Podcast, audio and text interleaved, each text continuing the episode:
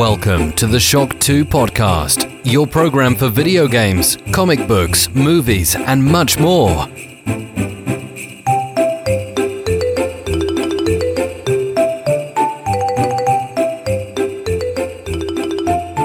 Ja, willkommen zum zweiten Teil des großen Weihnachts- und Silvester-Podcasts 2019. Und ich freue mich sehr, bei mir im Küchenstudio schon seit einigen Stunden und weiterhin der Christoph Kurdl. Hallo. Hallo, servus. Und der Clemens Stangl. Hallo. Ja, immer noch. Hallo. Äh, es geht weiter. Wir kommen zu den Filmen des Jahres und kommen jetzt einmal zu unseren Highlights hier. Christoph, wie schaut es da bei dir 2019 aus? Also ich habe mir da zwei rausgesucht. Ich habe einige gesehen, waren einige gut dabei, aber meine absoluten Highlights, die ich auch bei dem Kino gesehen habe, und beim ersten war das auch ein großer Vorteil, das im Kino zu sehen, ist Free Solo. Das ist der Film, der bei den diesjährigen Oscars den Dokumentarfilm gewonnen hat, von Jimmy Chin. Der Film begleitet Alex Honnold, wie er eine ganz bestimmte Wand raufklettert am El Capitan, einer, einem ganz bestimmten schwierigen Berg, 1000 Meter Kerzengrad. Das ist ein Mac-Betriebssystem? Ja, ja. Ja, auch, ja, auch. Aber der liegt im, äh, in einem Nationalpark und der Alex Honnold will den Free Solo klettern. Free Solo heißt, er klettert ihn alleine. Ist das nicht der Berg auch, wo äh, Captain Kirk in Star Trek 5 raufklettert, dann runterfällt und von Spock mit fliegenden Stiefeln äh, gerettet wird? das kann gut sein. Das kann gut sein, ja. alle Road, Road, Road. ja aber, aber der Alex Honnold klettert das immer alleine und man in dem Film wird er begleitet, wie er sich darauf vorbereitet, wie er trainiert, ein bisschen Soap Opera ist auch dabei, weil seine Freundin ist dabei und äh, ja, der Alex Honnold ist ein ganz spezieller Kletterer, also das sieht man im Film auch und am Schluss, die letzte halbe Stunde, sieht man dann eben tatsächlich, wie er dann raufklettert. Und das Besondere an dem Film ist halt, dass die Aufnahmen atemberaubend sind, weil, wie gesagt, eine, eine Wand kerzengrad rauf mit kaum Punkten, wo man sich anhalten kann. Äh, Das zu filmen war schon einmal eine Meisterleistung und die Meistung, Meisterleistung, dass er da geklettert ist, ist natürlich auch äh, natürlich klar und äh, toller Film, wirklich. Und im Kino wirkt das natürlich noch mehr. Man muss Wahnsinn. kein Bergsteiger sein, um Man muss kein Bergsteiger sein, aber ich bin ja auch ein Freund der Berge, insofern war es für mich auch interessant. Ich meine, sowas würde ich nicht machen, ich bin jetzt des Wahnsinns. Vor allem, wenn man das sich denkt, nach 500 Meter geht dann die Kraft aus und dann, ja, da gibt's halt nichts. Da ist halt nichts. Gibt es nur eine Spaß, Alternative, für Spaß. Ja. Ja. Ähm, das war der eine Film, wunderbarer Film, kann ich jedem empfehlen, mittlerweile schon mehrmals gesehen, auch zu Hause. Und der zweite Film, der mir sehr gut gefallen hat, und ich bin eigentlich skeptisch reingegangen, ich wollte ihn mir an diesem Kinoabend gar nicht anschauen, wurde aber überstimmt, war Once Upon a Time in Hollywood von Quentin Tarantino. Was wolltest du dir anschauen? Das wollen wir jetzt schon wissen. Alles andere. Ein Freund und ich wollten entweder Rambo oder Joker oder was auch immer sehen, einfach Popcorn-Unterhaltung. Und äh, dann hat es aber geheißen, na, wir wollen den sehen und na gut, wir haben uns umstimmen lassen. Und nachher war ich auch ein bisschen skeptisch, was war jetzt das Besondere dran, aber in Wahrheit ist das eine Meisterleistung von Quentin, Tarantino. mir das sehr gut gefallen. Warum? Ich habe ihn gesehen, ich war nicht bege äh, besser begeistert, muss ich sagen. wie die Geschichte aufgebaut ist, wie sie erzählt wird in einer Leichtigkeit. Ja? Ähm, die schauspielerischen Leistungen meines absoluten Man-Crush, Brad Pitt, also in dem Film überhaupt. Ich liebe ihn ja in fast allen Filmen, aber jetzt ist er einfach so, wie ich ihn mir wünschen würde, dass er in jedem Film zu sein hat. Äh, einfach toll. Kann es nicht anders beschreiben. Ja? Der Flair aus dieser Zeit kommt gut rüber die lustigen Szenen, über die eh schon mehr gesprochen wurde mit Bruce Lee, um jetzt wenig äh, zu spoilern oder zu verraten. Ich bin ein großer Bruce Lee-Fan, die hat mir sehr wehgetan, diese Szene. Ich bin überhaupt kein Bruce Lee-Fan und deswegen, wenn Bruce Lee wirklich so war, dann hat er es verdient. Ja? Ich glaube nicht, dass das so war, ich kann es nicht glauben. Die Splatter oder die Szene, darf man ja gar nicht verraten, aber die Szene zum Schluss, auf die hätte ich wirklich verzichten Ja. können. Die vielen, die hat es überhaupt nicht gebraucht. Bei einigen äh, Tarantino-Filmen tut's ganz gut am Schluss. Also ein From Dusk Till Dawn ohne den letzten, ohne der letzten halben Stunde wäre fader Film gewesen. Aber in dem Film hat es, glaube ich, nicht gebraucht. Aber trotzdem, äh, ein für mich toller Film. Die schauspielerische Leistung, der Flair, toll. Es also für mich ist es so vor sich hingeplätschert und plötzlich gab es Blätter und dann war es aus. So ging es mir bei Inglourious Bastards. Der hat für mich hingeplätschert, dann gab's Blätter und dann war's aus. Aber in dem Fall war einfach der Flair, das Hollywood aus der Zeit. Und nach dem Film hätte ich am liebsten sofort den nächsten Flieger nach Kalifornien gebucht. Das würde ich auch Ich ohne hab- Film machen. Sowieso. Aber da erst recht. Ja. Ja. Toller Film, hat mich wirklich umgehauen. du, du reist ja auch sehr, sehr gerne. Also Ich reise sehr, sehr gerne. Ja. großen Leidenschaften. Ja. Ja, Clemens. Ja, es gibt nur einen Film dieses Jahr, der den Prädikat Film des Jahres verdient hat, aus meiner Sicht, das ist Avengers Endgame. Warum? Warum nicht? Ähm, Wenn Leute sterben, die noch viele Filme machen sollten. ja, auch die, ja, Hust. Bei, aus deiner Sicht. Black Widow kriegt ja einen Film, was willst du? denn? Ja. ähm, ich finde, Avengers Endgame ist ein wunderschöner Abschluss. Ich habe ihn dreimal im Kino gesehen. Ähm, ich hätte mir es wahrscheinlich sogar noch öfters im Kino angesehen, allein diese Schlusssequenz mit Captain America. Ich sage jetzt nicht mehr, aber da habe ich Gänsehaut gehabt, die finde ich so großartig. Ich bin auch mehr ein Te äh, Team Cap als Team Iron Man, also von dem her war das auch für mich emotionaler als alles andere, was dann gekommen ist. Also man, dein Mikrofon hat irgendwas, glaube ich. Ja, ich glaube, du steckst das gerade ab. Ich sehe es jetzt. Es war schön mit euch. Tschüss. ähm, nein, äh, Endgame war ein großartiger Film. Hat äh, im Endeffekt die ganzen Marvel-Filme bis zu diesem Zeitpunkt wunderschön abgeschlossen. Ähm, eigentlich wäre es auch der Moment, wo man sagen könnte, da könnte man jetzt einen Cut machen. Ich bin froh, dass sie es nicht machen. Ich, bin, ich freue mich schon sehr auf das, was kommt. Ich bin auch jetzt sehr gespannt auf Black Widow. Auf den Film, der ja spielt jetzt, glaube ich, zwischen Civil War und Infinity War. Also, ja, ich glaube, die Black Widow bleibt. Ja, wo sie jetzt ist aktuell. Ähm, ja, ich darf ja nicht spoilern. Oder darf man äh, Endgame schon spoilern mittlerweile? Lieber nicht. Also Lieber nicht. Ich, ich Ja. würde sagen, ja, natürlich, ja, weil Ja. äh, wer den jetzt noch nicht gesehen hat, der, der schaut sich den an, wenn er im Free TV läuft und Ja. dann ist ihm auch schon er einen Spoiler gehabt hat, ist irgendwo. Aber, aber zwölf Monate, ja. Aber ich meine, spätestens wie Spider-Man die Trailer rauskommen sind, dann, hätte man, eigentlich, ja. eigentlich spoilern dürfen. Aber egal. Äh, ich will auch gar nicht so viel dagegen reden, weil wer Game 1 gehört hat, weiß, ich habe Endgame ja auch in meiner, Echt? in meiner Okay. Liste drinnen gehabt, weil einfach ähm, ich, ich finde ihn jetzt gar nicht so als Einzelfilm, der sagt, boah, das ist cineastisch ein Film des Jahres. Aber die Kunst nach über zehn Jahren so viele Filme, so viele Regisseure, so viele Schauspieler zu koordinieren, wenn es andere nicht mal bei drei Filmen schaffen. Oder Ja? neun. Oder neun, ja. Aber das ist, ist, ist schon ordentlich, das gehört auch äh, dementsprechend honoriert und deswegen kann ich mit dem Film mehr als gut leben. Also hat viele gute Momente und bin auch sehr gespannt. Black Widow, ja, werde ich mir natürlich anschauen, freue mich auch ein bisschen drauf, bin ein bisschen skeptisch nach den Trailer, aber Trailer zeigen ja oftmals nicht alles, ja. Warum? Ich habe mir halt gewünscht, einen sehr eher düsteren, Spiel zwischen so, ja. Endgame und Infinity War, also da, da, das ist jetzt nicht die Freude, Freude Honigkuchen Action-Zeit, Mhm. sondern eher ja, aber wie auch immer, vielleicht kriegen sie das eh noch gut hin. Äh, und der Film sieht halt nach 1 zu 1 Marvel-Formel aus und ich habe mir halt gedacht, dass die Formel nach Endgame jetzt noch ein bisschen, äh, eben, das ist so ähnlich wie ich das, das Ding, was ich das von Mandalorian schon gesagt habe. Ja, ich würde mal erwarten, dass Disney doch ein bisschen Mut zeigt dort, wo sie Mut zeigen dürfen. Ich meine, klar, dass bei Endgame, ja, oder bei Frozen oder bei Star Wars keine Mut zeigen dürfen mehr. Ja, da geht es um Milliarden Budgets, Milliarden Dinger. Und da werden wir keine mutigen Filme mehr sehen von Disney. Wenn wir mutige Filme sehen wollen, dann müssen wir sowas anschauen wie Joker, ja, Ja. mit wenig Budget, die auch eine Milliarde dann Ja. einspielen, huh, ja, aber, Ja, aber die trauen gesehen. sich, ja. Oder, oder Watchmen. Watchmen Ja. ist auch ein gutes Bild. Schau da an die, die äh, Mandalorian und ich, ich, ich habe auch echt Angst vor den Marvel-Serien dann auf Disney Plus. Nein, ich glaube, ja. die wären gut. Ja, aber die werden trotzdem wahrscheinlich nicht so sein, dass du sagst, also wenn du die Serie nicht gesehen hast, ja, dann verstehst du die eine Szene dann nicht. Das wird eben nicht so sein, ja. Das müsste aber jetzt sein, ja. Sie versprechen, das ist Marvel Cinematic Universe, sie versprechen äh, Ding und wahrscheinlich wird es ein bisschen besser sein als ein Agent of Shield, wo, wo Nein, alle fünf Minuten dann nein, sich irgendwer nein, umdreht und sagt, uh, da ist ja Iron Man drüber geflogen, oder? Was war das? War das ein Vogel? Da erwarte ich mir einfach Konsequenzen. Da muss wer sterben, der ist im nächsten Film dann auch weg. Nein, ich Ja. glaube ganz sicher, dass die sehr eng verflochten werden mit dem Mandalorian Marvel ist halt noch nicht, Universe. ja. Ja? Mandalorian ist noch nicht, äh, weil was willst du in der Zeit machen? Also zwischen 6 und 7 Da passiert viel. Ja, passiert viel, aber ich glaube eher, dass es so, diese Marvel-Serien sind dann eher so wie dieser, wie Vaders Festung, so quasi, die füttern mehr dieses alles rundherum an und davon, ja, kann ich ja gar nicht genug kriegen, also finde ich es großartig. Ja, wenn es so Ja. ist, freue ich mich eh. Aber ich bin halt skeptisch, weil Disney gerade, für mich ist Disney super erfolgreich, macht tolle Sachen, Ja. aber umso erfolgreicher sie werden, umso mehr erstarren sie in einen, wir können, wir trauen uns nichts mehr. Ja, also wir, wir, wir analysieren alles zu Tode. Das Star, der neue Star Wars Film war einfach zu Tode analysiert, ja. Jeder fucking Schauspieler musste da einmal durchs Bild laufen. Jede Waffe, die irgendwo, also es war einfach ein, ein, ein, ein Dropping von Fanservice. Ja, aber ich finde, das ist eher bei Star Wars als bei Marvel, weil bei Star Wars hast du dann, also ganz ehrlich, ich, ich freue mich schon drauf, auf eine Ben Kenobi-Serie zum Beispiel, aber es kommt eine She-Hulk-Serie, es kommt eine Miss Marvel-Serie, es kommt ein äh, Shang-Chi-Film, ja.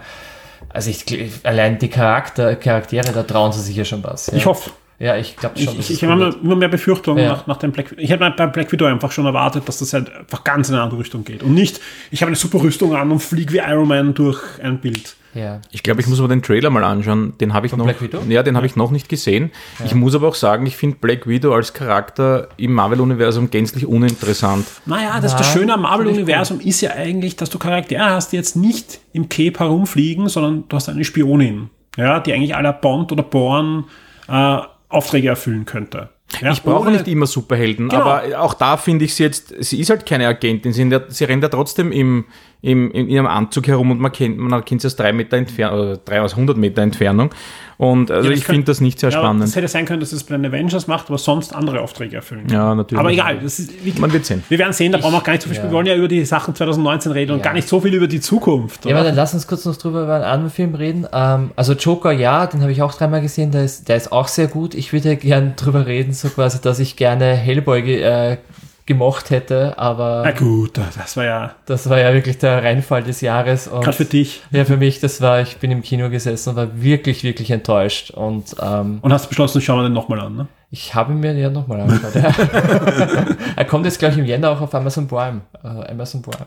Kann Wird trotzdem nicht anschauen. besser. Lieber die Nein. alten nochmal anschauen. Nein, wird man nochmal Die Zeichentrickfilme ja. waren gut.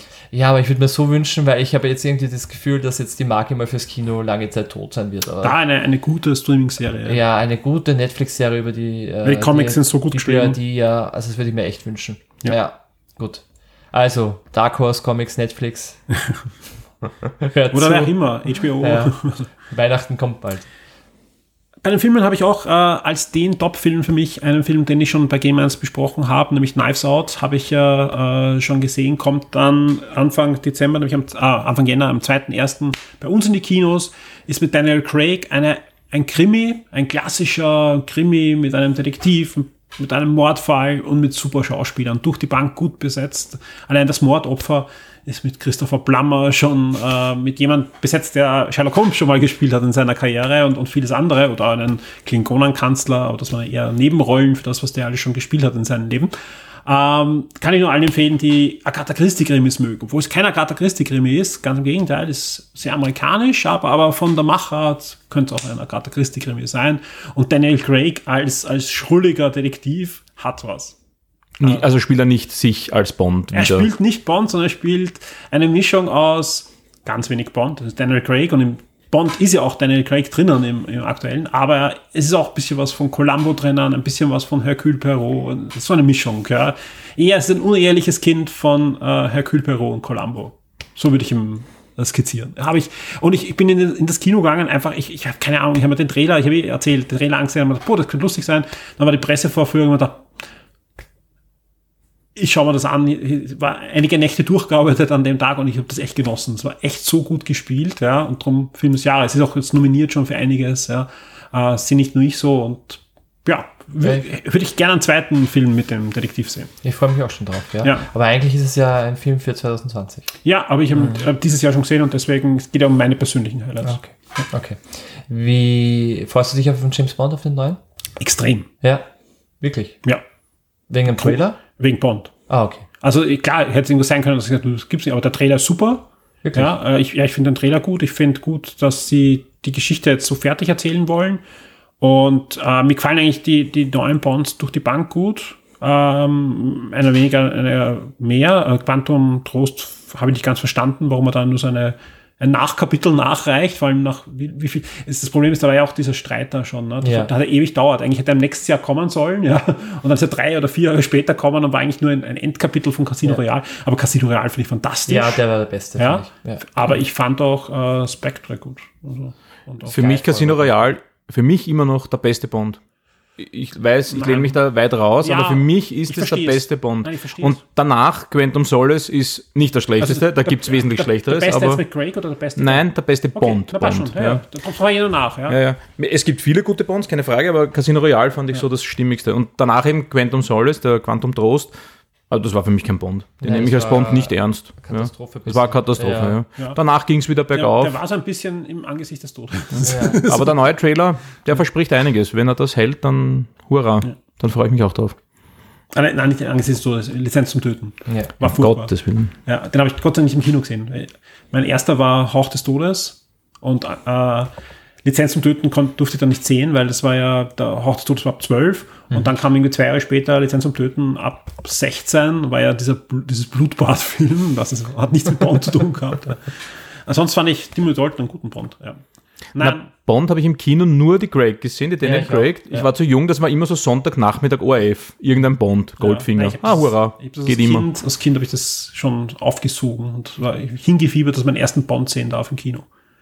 Und ich lese auch gerade einen neuen Bond. Ich lese gerade den neuen Horowitz-Bond. Ähm, werde ich demnächst drüber erzählen. Das ist die Vorgeschichte von Casino Royale. Oh, sehr gut. Aber ist der, der Roman Bond. Da lernt er Pokern. Ich, ich lese es. Ich bin jetzt, bin jetzt im Ding, aber fang Die schon mal ersten gut 100 Seiten Es fängt schon mal cool an. Das ist ein Ass. Ja. Ja. Also ich lese ja generell die aktuellen Bond-Romane sehr, sehr gern, die zum Teil ja Neuinterpretationen waren in den letzten Jahren, weil sie gehen immer her und es geben einem bekannten Autor äh, die Lizenz zum Schreiben. Und Besser als die Lizenz zum Töten. genau. Und auf alle Fälle, da gab es dann vor fünf, sechs Jahren gab es Carte Blanche. Das war, wie es wird jetzt Bond starten, Ja. in dem Jahr, also aktuell, ja. Das fand ich ganz, ganz witzig. Und dann der letzte war eine Fortsetzung von Goldfinger, der Material verwendet hat von Ian Fleming für die Fernsehserie, die ja nie ähm, realisiert wurde. Ja. Der Was? junge Bond. Nein, das, das ist der Roman. Das wär Bond, was. Der, Roman. Der alte Bond. Den gibt's. Es gibt, es gibt ja eine, eine Young, Young Bond gibt es, die ist sehr erfolgreich. Ja, so wie der junge Indiana Jones, der junge Bond. Genau. Nein, es gibt, es gibt, es hat gegeben diese James Bond Junior Zeichentrickserie. Die ging so. Es war jetzt ein Neffe, die will ich mal zur Seite stellen. Und dann gibt's Young Bond, ja, von einem ganz bekannten Autor, haben wir jetzt ein. Und das, da gibt's glaube ich, sieben, acht Romane und Hörbücher dazu. Und die sind sehr, sehr gut. Das ist halt so Artemis Fowl-artige Bond-Geschichten. Ja, auch nächstes Jahr, oder? Artemis Fowl. Ja, hätte eigentlich schon dieses Jahr Anfang kommen sollen. Ist ja fertig schon ewig. Ah, okay. Also hat Disney verschoben, verschoben, verschoben. Mal sehen. Okay. Mhm. Ja. Gut. Ja, kommen wir zum nächsten Einspieler, würde ich sagen. Und das ist auch ein alter Bekannter, soweit ich mich erinnern kann, wie ich das letzte Mal drauf geschaut habe. Nämlich der Konstantinus. Du hast, glaube ich, die, die den Ablauf für die. Ist der Konstantinus? Sehr gut, dann spielen wir jetzt den Konstantinus ein. Da freue ich mich sehr drauf.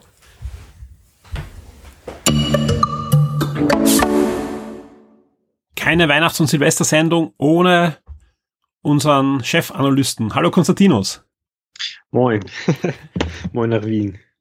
Schöne Grüße nach Hamburg, in die Nähe von Hamburg, in hohen Norden. Wie schaut's bei dir aus? Gibt schon einen Wetterbericht für Weihnachten? Wetterbericht. Also es hat geschneit sogar äh, vor wenigen Tagen. Der Schnee ist natürlich nicht liegen geblieben und dann kam heute Morgen so ein bisschen die Rache. Es hat sehr stark geregnet und es gab sehr starken Wind heute. Also das Wetter ist sich nicht noch ist sich nicht ganz sicher, was es eigentlich sein möchte. Und wir hatten plötzlich 10 Grad.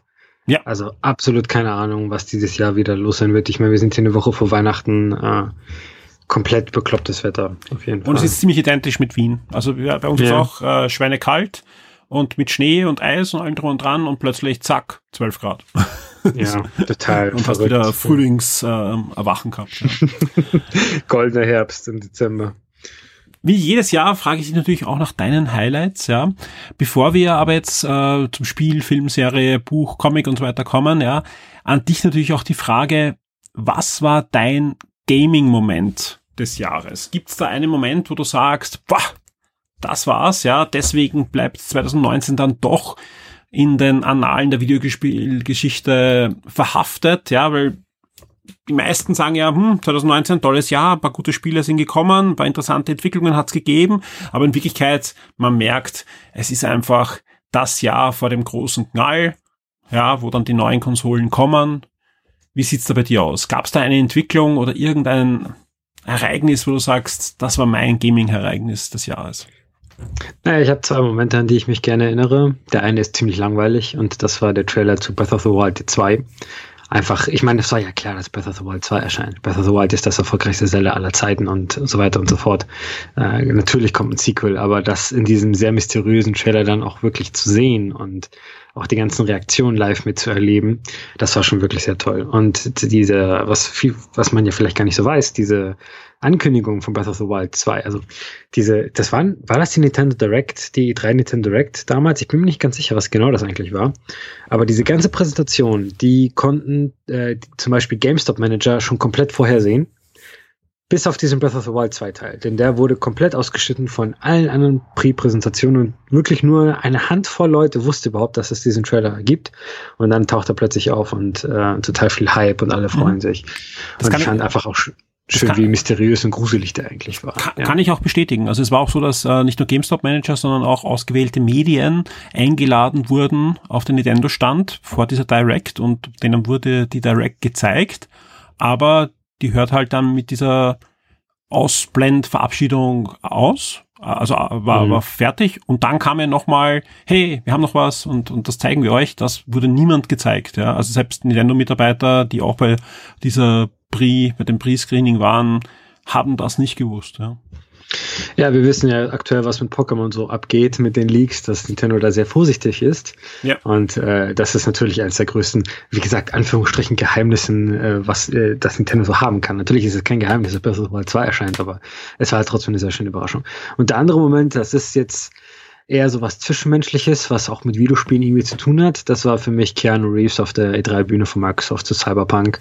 Einfach nur, wie er da rauskommt und die, das ganze Publikum fängt da an zu grölen und sich einfach nur zu freuen, weil Keanu Reeves ja so ein bisschen das Hundebaby des Internets ist und alle freuen sich, ihn zu sehen und alle finden ihn total niedlich und süß und äh, lieben ihn. Ist dir auch einfach die Luft dieses, weggeblieben? einfach dieses You're breathtaking, ja. nein, you are all breathtaking. Das ist einfach so ein schöner Moment, der ja, äh, also ich, ich war ja nicht direkt ich ja. war ja in der, in der Halle drinnen und, und man ja. kann, die hat gekocht. Also es war, ja. es war nicht irgendwie so, dass der Microsoft da im, in der Post-Production von dem Video irgendwie die, das Ding hochgedreht hat, eher umgekehrt. Also man hat da, ja, da war ein, ein Lärmpegel plötzlich äh, unter den anwesenden Industrievertretern und Journalisten, das äh, sieht man selten. so. Man hat die Liebe gespürt, ja. Ja, man hat die Liebe gespürt, ja. Nein, damit ja. hat auch äh, Microsoft ja das, das, das Highlight der E3 geliefert. Das, da braucht man nicht herum diskutieren und uh, natürlich ist kein, kein Xbox-Exclusive-Spiel und so weiter und natürlich ist es von CD Projekt Red, aber well played super. ja, ja, ich meine, wir können, also wir alle lieben dieses Hobby ja sehr gerne und äh, bei jedem Hobby, wo sehr viel Leidenschaft dabei ist, kann auch, das kann recht schnell in Zynismus abdriften. Natürlich. Besonders wenn man halt viel Erfahrung hat. Ich meine, das muss ich dir ja nicht sagen. Du hast so viele Präsentationen gesehen, so viele Ankündigungen, so viel Gameplay-Reveals in Anführungsstrichen und plötzlich sieht das endgültige Spiel gar nicht so toll aus. Äh, ich glaube, die Leute, die Leser, die Zuhörer, generell die Leute im Internet haben so ein bisschen gelernt, vorsichtig zu sein, was Videospiele angeht. Beziehungsweise einfach das Ganze drumherum, das ganze, mhm. die ganze Kirmesgeschichte drumherum. Und einfach nur diesen wirklich sehr schönen zwischenmenschlichen äh, Moment zu haben. Das hat mich sehr erinnert an, falls du dich noch daran erinnern kannst, an die Mario Rabbits Ankündigung mhm. äh, wo der an, wo der Zu Entwickler hat, ja. sieht, okay, Yves Guillemot steht da zusammen mit äh, Miyamoto auf der Bühne und tragen die Waffen, die ich designt habe für das Spiel und der fängt an zu flennen, der Typ. Da kann man sich wirklich vorstellen, okay, der hat sich jetzt zurückgeändert, wie er damals mal Videospiele gespielt hat und er wollte immer, dass Miyamoto sein Spiel spielt oder so, keine Ahnung, irgendwie sowas. Äh, das ist einfach ein sehr schöner Moment, der in Erinnerung bleiben wird, auch wenn das Spiel äh, erscheinen wird nächstes Jahr, ob gut ist oder nicht gut ist, ist glaube ich egal. Dieser Keanu Reeves Moment, der äh, bleibt in meinem Herzen. Ja, aber inzwischen war ja, es gibt ja noch mehr Gameplay, äh, waren ja auch äh, Shock 2 Hörer und Leser eingeladen, zum Beispiel in Wien äh, im Gartenbaukino, da wirklich fast eine Stunde Gameplay zu sehen. Also das, alles, was sie derzeit versprochen haben, sieht ja so aus, als könnten sie es einhalten. Also ob das das endgültige Spiel dann komplett liefert, das, da gebe ich dir recht, aber zumindest ist das kein Trailer-Blender, das Spiel. Das kann man jetzt schon sicher beiseite schieben. Ich bin sehr optimistisch ja. gestimmt, was das angeht, ja, auf jeden Fall. Kommen wir zu den Spielen des Jahres. Wie sieht's da aus? Ja, du hast ja doch einiges auch für Shock 2 gespielt, vieles auch privat. Ja, ich schätze mal, äh, die Switch ist, ist wahrscheinlich die Konsole, die am meisten bei dir läuft. Ja, du hast aber natürlich auch andere Geräte. Darum bin ich umso gespannter, wie es jetzt aussieht. Ist es ein Switch-Spiel oder doch dann etwas anderes bei dir geworden? Also ich möchte keine Reihenfolge diesmal aufstellen. Ich sage einfach, musst du nicht. mir gefallen. Nein, du musst, du musst keine Reihenfolge auf. Es ist vor allem, es Gut, ist wirklich, also. es ist auch was sehr, sehr Persönliches. Du musst da auch nicht werten, sondern es geht eigentlich wirklich nur um deinen persönlichen Eindruck, wenn du dich jetzt am Ende des Jahres zurücklehnst und sagst, 2019. Ich muss tatsächlich sagen, Astral Chain hat ein sehr, lässt mich immer noch nicht wirklich ganz los, das Spiel. Also ich, ich erinnere mich gerne zurück an die Zeit, äh, die ich mit diesem Spiel verbracht habe, auch wenn es jetzt ein bisschen länger her ist äh, ist, was einfach Gameplay angeht, was wirklich so Videospielmechaniken angeht, dann glaube ich, ist das tatsächlich das beste Spiel des Jahres meines, äh, meiner Meinung nach. Einfach nur pures Videospiel. Natürlich hat es auch Story und Zwischensequenzen und so weiter und so fort, aber wenn ich mir überlege, womit hatte ich am meisten Spaß, dann waren das wirklich so die Kombos und die ganzen verschiedenen Fähigkeiten und Waffen, die man benutzen kann in Astral Chain. Denn ich meine, Platinum Games, dafür sind sie ja berühmt, dafür sind sie bekannt mit Bayonetta und so weiter und so fort. Äh, und das Spiel war, war ja auch Exklusivspiel für die Switch und das ist tatsächlich, würde ich tatsächlich sagen, so eins, das mechanische Spiel 2019 für mich. Auch wenn es ein bisschen spektakuläres Spiel, naja, spektakuläres Spiel natürlich auch, ne, aber es gibt äh, Spiele mit besserer Grafik und besserem Sounddesign und mehr cineastisch und so weiter und so fort. Aber wenn ich mir wirklich zurückerinnere, welches Spiel mir beim Spielen am meisten Spaß gemacht hat, muss ich tatsächlich Astral Chain sagen. Ein anderes Spiel, das mich sehr überrascht hat, was ich auch wirklich sehr, sehr lange gespielt habe und immer noch spiele, ist Tetris 99. Dieses Tetris Battle Royale Spiel, das Nintendo einfach mal so angekündigt hat aus dem Nichts. Äh, ich habe da bestimmt schon 50 Stunden reingesteckt. Nicht schlecht. Das war wirklich, das war wirklich eine Zeit lang, hey, ich habe ein paar Minuten, ich spiele Tetris 99. Äh, dieses Konzept Battle Royale mit Tetris zu verbinden, das klang sehr bekloppt, aber es funktioniert wirklich sehr, sehr gut. Äh, Battle Royale ist ja so ein bisschen das war ja so 2018 das Thema schlechthin. Ich bin froh, dass es nicht mehr das Thema schlechthin ist mittlerweile, also dass wir ein bisschen weiter vorangeschritten sind von dem. Äh, aber tatsächlich, ähm, Tetris 99, das passt einfach sehr gut. Und es gibt aktuell auch ein neues Update mit neuen Modi und äh, neuen DLC, die man kaufen kann oder nicht. Das Spiel gibt es ja mittlerweile auch im Handel. Also wirklich ein Tipp für alle, die Nintendo Switch Online haben, kann man kostenlos runterladen und spielen. Äh, wirklich sehr, sehr gut. Kann ich wirklich nur empfehlen. Macht sehr viel Spaß. Kann ich mich nur anschließen. Ist immer wieder ja. schön, das zu starten und zwischendurch ein bisschen Tetris zu spielen. Äh, das äh, andere Spiel, was äh, das Spiel an sich ist, aber auch die Plattform, ist Beat Saber. Uh. Ich habe mir ja Oculus Quest gekauft, ja. wie äh, die Hörer sicher, wie sich die Hörer sich noch erinnern können. Äh, und VR, das ist wirklich das erste Mal, dass ich richtig, so richtig VR erlebt habe. Und Beat Saber ist halt irgendwie tatsächlich das VR-Spiel schlechthin gerade. Äh, das ist. Äh, ist schon irgendwie vergleichbar wie damals mit Tetris und dem Gameboy, oder? Es ist, es ist auf jeden Fall das Spiel, dass man, wenn man VR, wenn man VR hört, wenn man VR ausprobiert, dann muss man eigentlich Beat selber ausprobieren. Das stimmt. Ja. Das, das ist einfach, es ist purer Spaß und es zeigt einfach sehr gut, was man alles in VR machen kann, ohne dass es zu kompliziert ist. Ich glaube, das ist halt wirklich der Schlüssel. Äh, Leute sehen wieder, äh, wieder Leute rumhampeln mit dieser Brille und mit den zwei Controllern und hey, das sieht witzig aus, das sieht komisch aus, das sieht ein bisschen peinlich aus. Ich will mal gucken, was ist das eigentlich? Aber es sind halt fucking und, Lichtschwerter. Ja. Das bringt auf den Punkt ja, einfach. Also. Das hat ja wirklich auch den Mainstream durchdrungen wie sonst kein anderes VR-Spiel. Wenn ja. ich da sehe, wie das in Late-Night-Shows gezeigt wird und Conan und sonst irgendwo, äh, das zeigt einfach, dass einfach so eine Appeal dabei den, ja. ähm, den kann man nicht irgendwie, das, das kann man nicht in eine Formel reinschreiben. Man kann nicht so eine mathematische Formel machen, okay, das ist jetzt Mainstream-EP, sondern das passiert da irgendwie einfach. Und äh, klar, natürlich, Facebook hat ja jetzt auch die Entwickler gekauft und natürlich gibt's da auch einen Grund dahinter. Und äh, ich glaube wirklich tatsächlich, dass es das Spiel der VR-Generation 1.0 ist aktuell oder 1.5, wo wir auch immer uns befinden. Und daher ist es wirklich, für mich, wir haben ja drüber geredet, ne? nachdem ich äh, Oculus Quest gekauft habe, ich habe jeden Tag Beat Saber gespielt, wirklich jeden Tag. Mhm. Das ist nicht mehr jeden Tag, aber äh, ich spiele es immer noch wirklich sehr, sehr gerne. Äh, ich spiele es auch mindestens so ein, zweimal im Monat. Also kommt nicht drauf an, aber wenn ich, wenn ich die, die PlayStation VR aufbaue und meistens wegen einem anderen Spiel, was ich mir halt anschaue oder was ich testen möchte und so weiter, äh, aber im Endeffekt äh, spiele ich das und da gibt es wirklich viele gute. Also ich habe äh, ich hab zum Beispiel eh bei Game 1 auch gesagt, eines meiner Spiele des Jahres ist Blood and Truth für die PlayStation VR. Fantastisches VR-Spiel. Ich würde das so gerne spielen. Ein richtig gutes Spiel, ja. aber trotzdem, ja, Beat Saber schlägt nichts. Das ist einfach, es kannst einfach wirklich jeden in die Hand drücken. Jeder versteht's, jeder findet's geil. Die Musik ist auch gut. Ich finde nämlich auch die, die Stücke, die wirklich dabei sind, äh, treffen auch meinen Musikgeschmack ziemlich. Also es ist wirklich mein Spiel auch, ja. Also bin ich voll bei dir. Ja, man merkt wirklich, dass die Entwickler da viel Herzblut reinstecken. Ich finde es ein bisschen frustrierend, wie langsam neue Songs rauskommen. Mhm. Besonders wenn man so ein bisschen aus der Ecke rausschaut, okay, was machen so die Modder? Denn die Modder, die, also die Leute, die Mods dafür entwickeln und halt Custom Songs dafür entwickeln, sind viel schneller als die Entwickler, aber das ist normal. Das ist etwas, damit muss man halt leben Aber da als gibt's ja, Videospieler. da gibt's ja auch die Ansage von Facebook, dass da jetzt einiges passieren soll, wobei man natürlich abwarten muss, wie viel Modder und so dann in Zukunft noch da sein werden. Weil wenn da Ja. jetzt der große Konzern anfängt, jetzt wirklich mm, megamäßig da die Musik zu lizenzieren und das äh, einfach als Geschäftsmodell auf die Beine zu stellen. Und ich bin noch gern bereit, für, für den einen oder anderen Song da ein paar Euros einzuwerfen, ist überhaupt kein Problem. Aber ich, man kann es halt davon ausgehen, ich mein, für PlayStation VR-Besitzer ist eh kein Thema, da gibt's keine Mods, aber gerade am PC, ob da in Zukunft auch noch so die Mod-Unterstützung da sein wird, wird man abwarten müssen. Es war ja für die Quest zumindest offiziell ein äh, Level-Editor angekündigt. Das war auch der Grund, wofür ich dann auch tatsächlich dann eine Quest gekauft habe und Beat Saber und halt nicht auf PlayStation VR zum Beispiel. Ja. Äh, und bisher ist da halt noch nicht wirklich viel passiert. Denn ich meine, der Wunschtraum wäre ja wirklich irgendwie hier Spotify-Integration und die Songs werden einfach automatisch generiert von der KI.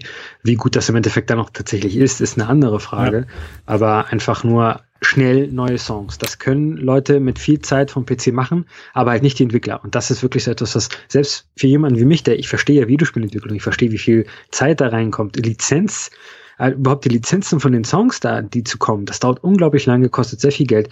Trotzdem denke ich mir, hey, ich möchte neue Songs haben. Also da ist so, aber es ist das ja ein gutes Problem. Ne? Ich, ich mag das Spiel so gerne, dass ich es wirklich noch mehr spielen wollen würde. Sehr Von schön. daher ist es ja kein ähm, Problem. Und eine andere Sache, die ich an, äh, noch kurz erwähnen möchte, aber nicht wirklich offiziell dabei ist in dieser Liste. Overwatch für die Switch. obwohl obwohl du es gar nicht so gut bewertet hast, ne? Es ist die schlechteste Version von Overwatch, das muss man einfach sagen, ja. Und trotzdem habe ich das schon über 50 Stunden gespielt. Jetzt, jetzt, jetzt, hab, jetzt hören ja die Zuhörer dir jetzt seit 13 Minuten zu und ha, du hast jetzt schon zum zweiten Mal, dass ich habe was 50 Stunden gespielt. Ja, die Zeit hätte ich gern, Konstantinus, dass ich gleich zwei Spiele habe. Und ich habe dich an, ich will gar nicht wissen, wie viel Beat Saber du gespielt hast. Oh. Man kann Sehr schnell spielen. ja, das sind so meine Highlights. Videospielmäßig. Wollen wir zu den Büchern kommen? Kommen wir zu den Büchern, bitteschön. So, ich habe tatsächlich äh, einen Comic gekauft oder mehrere Comics. Ich hoffe, du bist stolz auf mich. Ich bin, ja, ja, ich, ich mu- muss da so transparent sein. Ich, ich habe das ja auch im Vorfeld, hast du mir ein Foto geschickt, ja. Und Ja. ich, ich muss ganz sagen, ich habe ich hab mir dringend ein Taschentuch suchen, mir sind die Tränen gekommen. Ja, gleich zwei sehr gute Batman-Comics, vor allem beides keine, hey, ich kaufe mir jetzt einfach da Band 1 von einer Serie, sondern wirklich beides äh, eher Graphic Novels, ja. Und nicht unbedingt das, was ich wahrscheinlich dir empfohlen hätte zum Einsteigen, aber beides sehr, sehr gute Comics und ich bin sehr gespannt, äh, was du da zu erzählen hast und wie es dir dann in Zukunft auch gefallen wird. Ich habe ja schon ein paar Batman-Comics gelesen. Ich habe Batman Year One gelesen, Mhm. was du mir empfohlen hattest, und Batman The Killing Joke. Ja. Äh, oder war das irgendwas mit Halloween? Ich glaube auch irgendwas mit Halloween oder sowas. Ich bin mir nicht ganz sicher. Gibt's auch, ja. Also, ich, ich mag ja- Halloween. Oder, ja. wie heißt das? Es gibt ein ähm, irgendwas der Long Halloween oder so. Also wie heißt das vom, vom Löb auf alle Fälle geschrieben. Ähm, jetzt immer der Konstantinus, der mich auf das der Long Halloween, ha, ich habe sie richtig, ja, aber und, und sogar der richtige Autor. einmal, einmal mich so richtig erinnern können. Ja, Batman The Long Halloween, habe ich dir mal empfohlen, ja? Wahrscheinlich hast du es gelesen. Das- Bes- Bestimmt habe ich es gelesen, ja. Ich Ja. mag Batman ja wirklich sehr gerne so als äh, Figur, denn sie hat einfach eine interessante Dimension, die ich bei anderen Videospiel Videospielen, sag ich schon, Superhelden so ein bisschen vermisse. Also Spider-Man finde ich ja super cool und ist ein cooler Nerd, den äh, man einfach äh, lieb hat und so. Aber Batman, der hat halt so eine Dimension an sich, die ich sehr spannend finde, besonders mit dem Joker, der meines Erachtens auch der coolste Antagonist überhaupt ist, den es so gibt. Äh, einfach äh, eine sehr schöne Dynamik. Und ich habe mir gekauft äh, im Sale so ein äh, erstmal Batman Om Omnibus, glaube ich, heißt das. Ich habe es noch nicht geöffnet. Mhm. Das ist riesig, das Teil. Damit kann man sicherlich jemanden erschlagen. Aber es sind sehr schön, diese Omnibus-Bände. Mm, Ja, ich, ich wollte halt nicht wirklich hier so Band 1 und Band 2, sondern ich wollte einfach alles mal haben. Ne? So ist das halt. Und das andere, was ich gekauft habe, was einfach unglaublich hübsch aussah und tatsächlich auch sehr hübsch ist, ist Absolute Batman Arkham Asylum, die 30th Anniversary Edition von Grant Morrison und Dave McKean. Also wirklich ein tolles Team damals äh, gewesen, was Batman eigentlich zum Teil auch, äh, wenn ich jetzt sage neu definiert, dann wäre das so abgedroschen und würde auch nicht stimmen, aber einfach einen gewissen Tiefgang verleihen konnte in dem Run, den sie gemeinsam hatten. Ich, Arkham Asylum hatte mir halt nur was vom Spiel gesagt. Ne? Hat, hat also nicht wirklich was damit zu tun. Also, ja, das ist ja auch was 30 gut Jahre alt, ne? ja, von daher. Ja, das, das, war jetzt das ist gar kein, kein negativer Punkt. Ja, es gibt ja. ja auch Comics, die auf der Batman Arkham Asylum Lizenz zu den Videospielen sind. Würde ich aber jetzt nicht empfehlen, außer du bist da voller Fan von dem Spiel und das ist kein, nicht, nicht jetzt das beste Batman Comic, ja. Ich habe einige Seiten davon gelesen und ich hatte ein paar Mal Gänsehaut. Ja, das ja. ist nicht gelogen. Also das ist wirklich sehr dunkel, das Ganze, was hier so gezeigt wird, sehr düster sehr erwachsen, also nicht lesen, wenn man unter 18 ist. Äh, und der Zeichenstil ist haunting, sagt man auf Englisch halt. Mhm. Ne? Das ist wirklich so etwas, davon bekommt man wahrscheinlich Albträume. Wenn ich das früher gelesen hätte, hätte ich wahrscheinlich Albträume davon bekommen. Wann hast du das eigentlich gelesen? Wie alt warst du damals? Ich war auf alle Fälle schon so um die 20, würde ich mal sagen. Okay, gut. Ja. Ich habe, ich habe kurze Zeit mal in einem äh, Comic-Shop äh, gearbeitet und mhm. habe da auch sehr viel nachholen können. Ja, einfach da, da war auch Zeit, dass man selber ein bisschen was liest und, und man muss sich ja auch informieren, dass man den Leuten Sachen empfehlen kann. Und da habe ich generell ein breites Spektrum an Comicwissen aufgebaut. Also ich, das mhm. dürfte auch in, in den Zeitraum gefallen sein. Ja. Und ansonsten, ja, viel, viel jünger kann ich ja gar nicht gewesen sein, was die. Ja. ja, du bist ja erstmal 28 Jahre oder so. Was an, was ich noch gekauft habe, äh, ist kein Comicbuch, sondern ein Artbook von Street Fighter 2. Mhm. Das heißt Undisputed Street Fighter Champion, äh, irgendwie sowas. Undisputed Street Fighter äh, in so einem super schönen großen Schuber, der aussieht wie so die Arcade-Maschine, was mir natürlich in Deutschland wenig bringt, weil ich noch nie eine Street Fighter mhm. Arcade-Maschine gesehen habe. Aber äh, Street Fighter, eines meiner absoluten Lieblingsspiele aller Zeiten. Und daher so ein Artbook wie äh, Hyrule Historia haben bestimmt sehr viele von unseren Hörern, finde ich auch fantastisch. Äh, super schön, super toll. Ja. Und dann eine andere Sache, die jetzt nichts mit Videospielen zu tun hat oder Comics. Äh, ein Buch, was ich sehr empfehlen kann, was ich super spannend finde. Dieses Jahr ist ja, also wir reden nicht wirklich viel über Politik oder so, ab und zu tun wir das ja ganz gerne mal. Es gab ja sehr viele Krisenherde dieses Jahr und äh, generell sehr viel Politik. Also so viel, wie ich House of Commons gesehen habe und die Impeachment Hearings aktuell zu Donald Trump ist ja. mehr als Videospiele. Während ich Tetris 99 spiele. Und jetzt hat er die absolute Mehrheit gekriegt. So kommt das. ja, reden wir nicht darüber. Äh, ein Krisenherd äh, ist ja, also was eigentlich im der immer wieder aufflammt, ist der Kaschmir-Konflikt zwischen Indien und Pakistan. Mhm. Der, der super brisant ist, dank der ja. Bewaffnung der Parteien. Äh, generell diese Region, da reden wir gar nicht oft, äh, reden wir nicht oft ja. genug darüber. Ein Buch, was ich sehr empfehlen kann, generell zu diesen Themen, heißt Prisoners of Geography von Tim Marshall. Das ist auf Englisch, ich weiß nicht, ob es das auf Deutsch gibt, um ehrlich zu sein. Äh, das ist ein Buch, das wirklich mehrere Regionen der Welt durchgeht und sagt, hier in China, äh, das sind die Krisenherde, das sind die Probleme und das sind die geografischen Gründe dafür. Also das ist ein Geograf, der sagt hier, äh, Erdkunde spielt eine sehr große Rolle, was Kriege angeht und generell, was halt Staaten angeht, was Krisenherde angeht. Und er erklärt das wirklich sehr interessant. Es gibt sehr viele, ähm, wie gesagt, es werden einige, es werden sehr viele Regionen der Welt da beleuchtet und man, das muss man nicht von vorne bis hinten durchlesen. Man kann sich wirklich ein Kapitel aussuchen und halt, was man gerade lesen möchte. Zum Beispiel Russland, okay, was sind so die geografischen Besonderheiten Russlands? Oder was hat die, was hat eigentlich Europa so die letzten paar Jahre gemacht?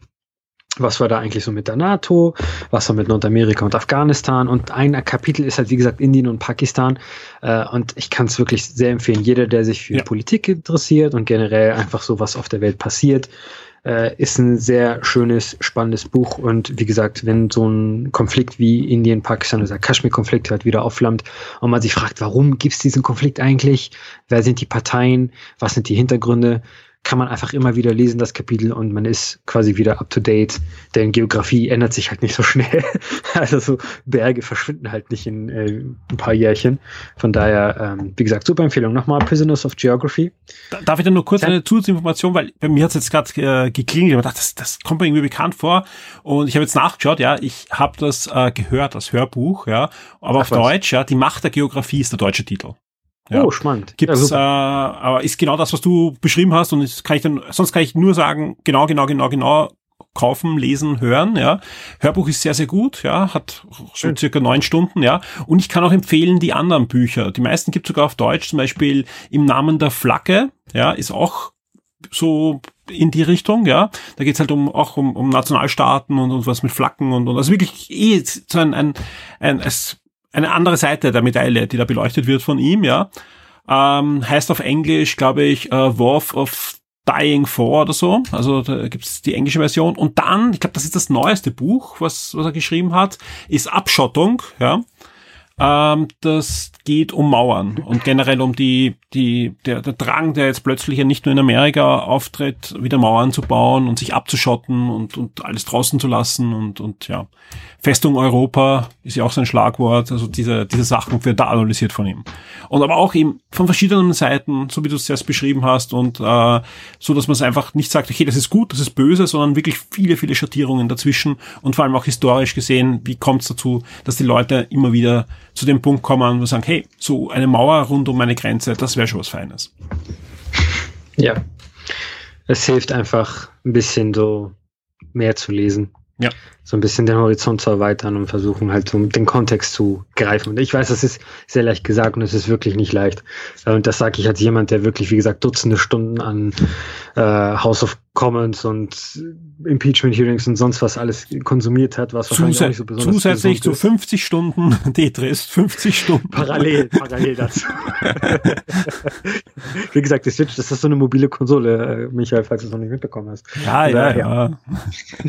Nein, ich mache ja auch alles parallel. Stimmt schon. Passt schon. Sehr schön. Ja.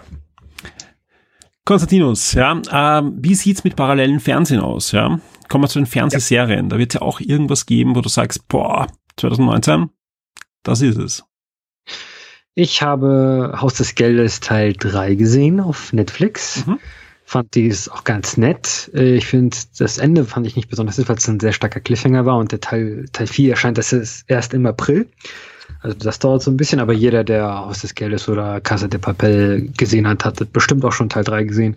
Kann ich immer noch empfehlen. Jeder, der es noch nicht gesehen hat, kann ich auch auf jeden Fall empfehlen, auf Netflix mal schauen. Es ist halt so eine Heist-Serie und die funktioniert halt einfach irgendwie immer mit dem gleichen Prinzip. Es funktioniert halt irgendwie immer. Also die, äh, das sind ein paar Leute, die wollen halt die eine Bank ausrauben oder Geld drucken, besser gesagt, in der spanischen Nationalbank. Und natürlich hat man die typischen Heißelemente. Die Leute treffen sich, die Leute machen einen Plan, der Plan wird ausgeführt. Natürlich läuft irgendwas schief oder läuft halt nicht schief. Schaffen sie es, schaffen sie es nicht und so weiter und so fort.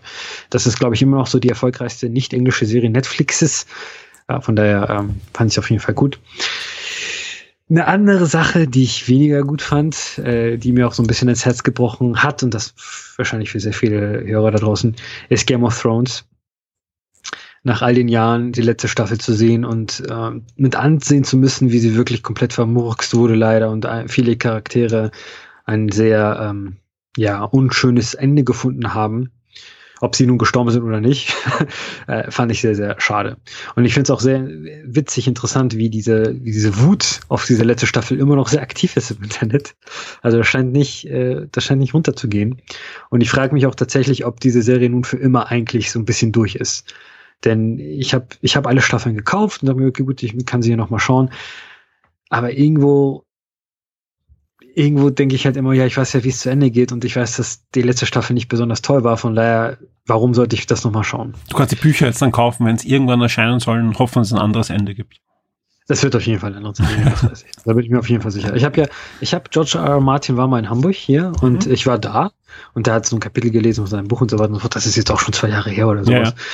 Ich glaube wirklich, dass der Typ, ähm, der hat, der wird schon einen besseren Plan haben, auch wenn es ewig lange dauert. Da ist meine Hoffnung immer noch da. Wobei ich auch ganz ehrlich sagen muss, ich habe die Bücher nicht gelesen. Ich bin wirklich jemand, der nur aus der TV-Serie reingestiegen ist in dieses Universum. Aber generell, es ist halt so ein bisschen wie die, ähm, die Hobbit-Filme oder die neuen Harry Potter-Filme. Es ist sehr enttäuschend für etwas, was ich sehr, sehr toll fand, sehr viele Jahre lang. Äh, ist halt leider so der Payoff nicht da. Und das ist natürlich so die Gefahr bei solchen großen Serien, ne? wenn man Natürlich, halt ja. immer Hype, Hype, Hype, Hype, Hype und alles wird aufgebaut. Ich habe damals Lost nicht aktiv miterlebt, aber ich kann mir vorstellen, dass es sehr viele Leute damals auch schon gab, die so ähnliche Gefühle gehabt Also haben. ich, ja, ja, ich muss aber sagen, bei Lost, ähm, keine Angst, kommt jetzt kein Bekenntnis, dass ich es gut finde, das Ende, ganz im Gegenteil, ja. Aber ich glaube, äh, Game of Thrones ist da so einige Level höher vom Schmerz, der da noch brennt. Mhm. Ja, ich glaube, Lost war die Verarbeitung schneller. Und vor allem Game of Thrones ist ja noch nicht abgeschlossen. Also kommen ja erst die Spin-off-Serien oder kommen nicht Spin-off-Serien. Das ist ja so ein Hin und Her und das ist ja ein Riesenteil und aber, aber klar, dass das verhunzt ist, das wird äh, Warner Brothers noch einiges zu denken geben, ja. Äh, ich habe ich hab jetzt andere Probleme. Ich habe nach der ersten Staffel aufgehört zu sehen. Nicht, weil es mir gar nicht gefallen hat, sondern einfach, weil so viele andere Serien waren. Haben mir gedacht, war, irgendwann wird das fertig sein und dann werde ich es mal anschauen. Und nachdem jetzt alle über die letzte Staffel schimpfen, habe ich doch wirklich Lust, das jetzt weiterzusehen. Ja. Äh, ich ich werde wahrscheinlich folgendes machen, ich werde mal die Hörbücher anhören. Weil ich habe mal, ich habe, ich schätze mal so drei, vier, fünf Jahre vor der ersten Staffel von Game of Thrones habe ich mal ähm, das, das Lied von Feuer und Eis angehört, das erste Buch, also und hat mir eigentlich sehr gut gefallen damals, ja. Und ich war gesagt, hey, da kommt eine Fernsehserie dazu und super. Aber ja, ist dann irgendwie nie so meins worden. Da war ich eher bei Westworld dann oder jetzt bei Watch, äh, ja, bei Watchmen und so. Das, das, das eher meins. Ich weiß nicht. Also. Aber, aber irgendwann kommt die Zeit und ich werde mal Game of Thrones anschauen. Aber ich glaube, da brauche ich dann noch ein bisschen, bis die Wunden bei den anderen so äh, vernarbt sind, dass ich überhaupt zugeben kann, dass ich es mal anschaue. Wenn ich jetzt nämlich sage, ich fange damit an, sage, mach das nicht, mach das nicht, du wirst nur enttäuscht werden. Stimmt wahrscheinlich auch, ja. Aber ja, ist, vor allem, es gibt einfach so viele Serien. Zum Beispiel Haus des Geldes, ja, ist ewig auf meiner, meiner Liste, bin noch nicht dazugekommen. Ich weiß, dass es gut ist, ich werde mir es anschauen. Uh, und, und vieles, vieles mehr. Also unpackbar, was da gerade rein reingekippt wird von rechts und von links. Ja, ich habe mir jetzt gerade wieder angeschaut, was im Jänner kommt. Ja, das ist alles nicht mehr schön. Und, und Disney Plus kommt und, und ich bin auch sehr zufrieden mit dem Apple Apple ähm, Streaming Service. Bin gar nicht so unglücklich, dass da nur wenig gibt, weil die zwei Serien, die mir jetzt im Moment dort gefallen, reichen eigentlich schon. Ja.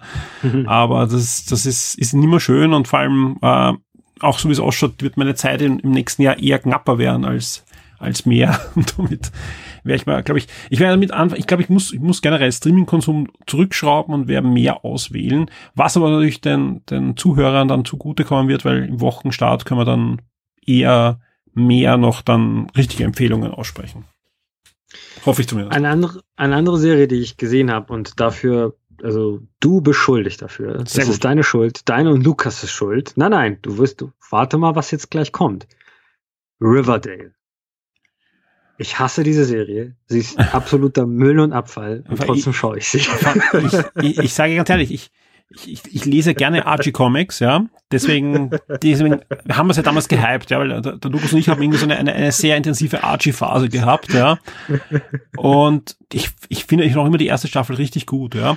Aber. Ja, die erste Staffel ist gut, das kann ich unterschreiben. Ja, die ist auch noch Archie, ja, aber dann dreht die halt ab. Und ich, ich sag ganz ehrlich, ich, hab die, ich bin hängen geblieben bei der vorletzten Staffel in der Mitte, ja. Also ich werde mir das irgendwann anschauen, weil ich einfach, und ich lese die aktuellen Archie-Comics. Also ich habe die wirklich im Abo und die kommen einmal im Monat, äh, kriege ich eine US-Comic-Lieferung. Da ist Archie dabei und ich lese auch gern die Funnies, ja. Die liest meine Tochter auch und so weiter. Und ich, ich finde richtig gut die, die Sabrina-Comics, also diese Horror-Comics, wo ja wirklich eine gute Serie auch gestartet ist auf Netflix. Äh, demnächst startet ja eine neue Archie Universumsserie, eher auf Netflix, glaube ich. Äh, also da, ja, muss man mögen. Das Problem ist, bei, bei Riverdale selbst bin ich zu alt. Das ist halt eine Teenager-CW-Serie. Und da, da komme ich nicht klar damit. Das, das ist einfach die Zeit zu schade dann. Ja, das ist halt sehr viel Filler für das, ja. was man eigentlich sehen möchte. Die erste Staffel hat wirklich ein sehr cooles Mysterium, das später auch noch komplett kaputt gemacht wird, leider. Ich bin auch so wie du einfach komplett ausgestiegen einige Monate lang und dann hab, hab doch weitergeschaut. Ich bin aktuell, ich bin auch aktuell nicht aktuell es ist tatsächlich, es fühlt sich jetzt ein bisschen nur nach Zeitverschwendung an. Ja. Es gibt ja so ähm, Überlegungen, doppelten Speed für Netflix anzuschalten, das vielleicht mal so eine Überlegung gehört für Riverdale. ja. Oder einfach diese ganze Teenie-Geschichten einfach zu skippen, die interessieren mich nicht. Ja. Mich interessiert nicht, wer mit wem zusammen ist, das juckt mich überhaupt nicht. Ich will wissen, wer, wo der, warum ermordet und so weiter und so fort. Äh, von daher, ja, Riverdale, Trash, sollte man nicht schauen. Die erste Staffel ist aber ziemlich cool. Ja, vor allem, vor allem auch, wenn man sich vorher ein bisschen informiert, wie diese Comics sind und dann kommt halt Riverdale, was einfach so ein richtig cooler Spin ist auf dieser Story. und, und ja, naja, vielleicht äh, kommt da noch ein bisschen was. Also es kommen ja viele Archie-Serien jetzt auch. Ich bin gespannt auf die Zeichentrickprojekte, ganz ehrlich. Also da sind zwei in der, in der Mache, auf die ich sehr gespannt bin. Und mal sehen. Lesen tue ich ja, Archie noch. Ja, natürlich. Ansonsten äh, habe ich nicht wirklich viel Serien geschaut oder ich kann mich nicht wirklich dran erinnern, um ganz ehrlich zu sein. Äh, Sabrina habe ich nicht weiter geschaut, die zweite Staffel. Wir haben ja letztes Jahr darüber gesprochen, Mhm. über Sabrina. Das war ja wirklich der mega Hype darum und dann kommt der zweite Teil und irgendwie redet keiner mehr drüber und der dritte Teil wurde jetzt auch angekündigt nach Im. Jänner kommt ein dritter, ja. Ja. Ähm, ich habe halt viel Sport geschaut, natürlich, mit Mhm. Tsitsipas, der neue griechische Superstar im Tennishimmel. Der hat irgendwann mal Und den da- Österreicher geschlagen, oder? Den Team.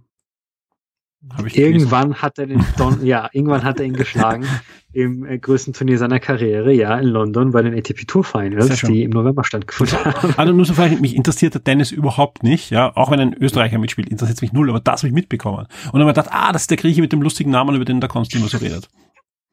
Der Konstantinos. Der Konstantinos, Entschuldigung. Ja. Einmal muss ich es einbauen. Und es war komplett unbeabsichtigt. Das glaube ich dir, das glaube ich dir. 2020 dann gar nicht mehr in Ordnung. Äh, und Filme, wenn ich so anschaue, was eigentlich rausgekommen ist, ich glaube, ich habe auch fast nichts Aktuelles gesehen. Am Kino war ich, glaube ich, gar nicht dieses Jahr, um ehrlich zu sein.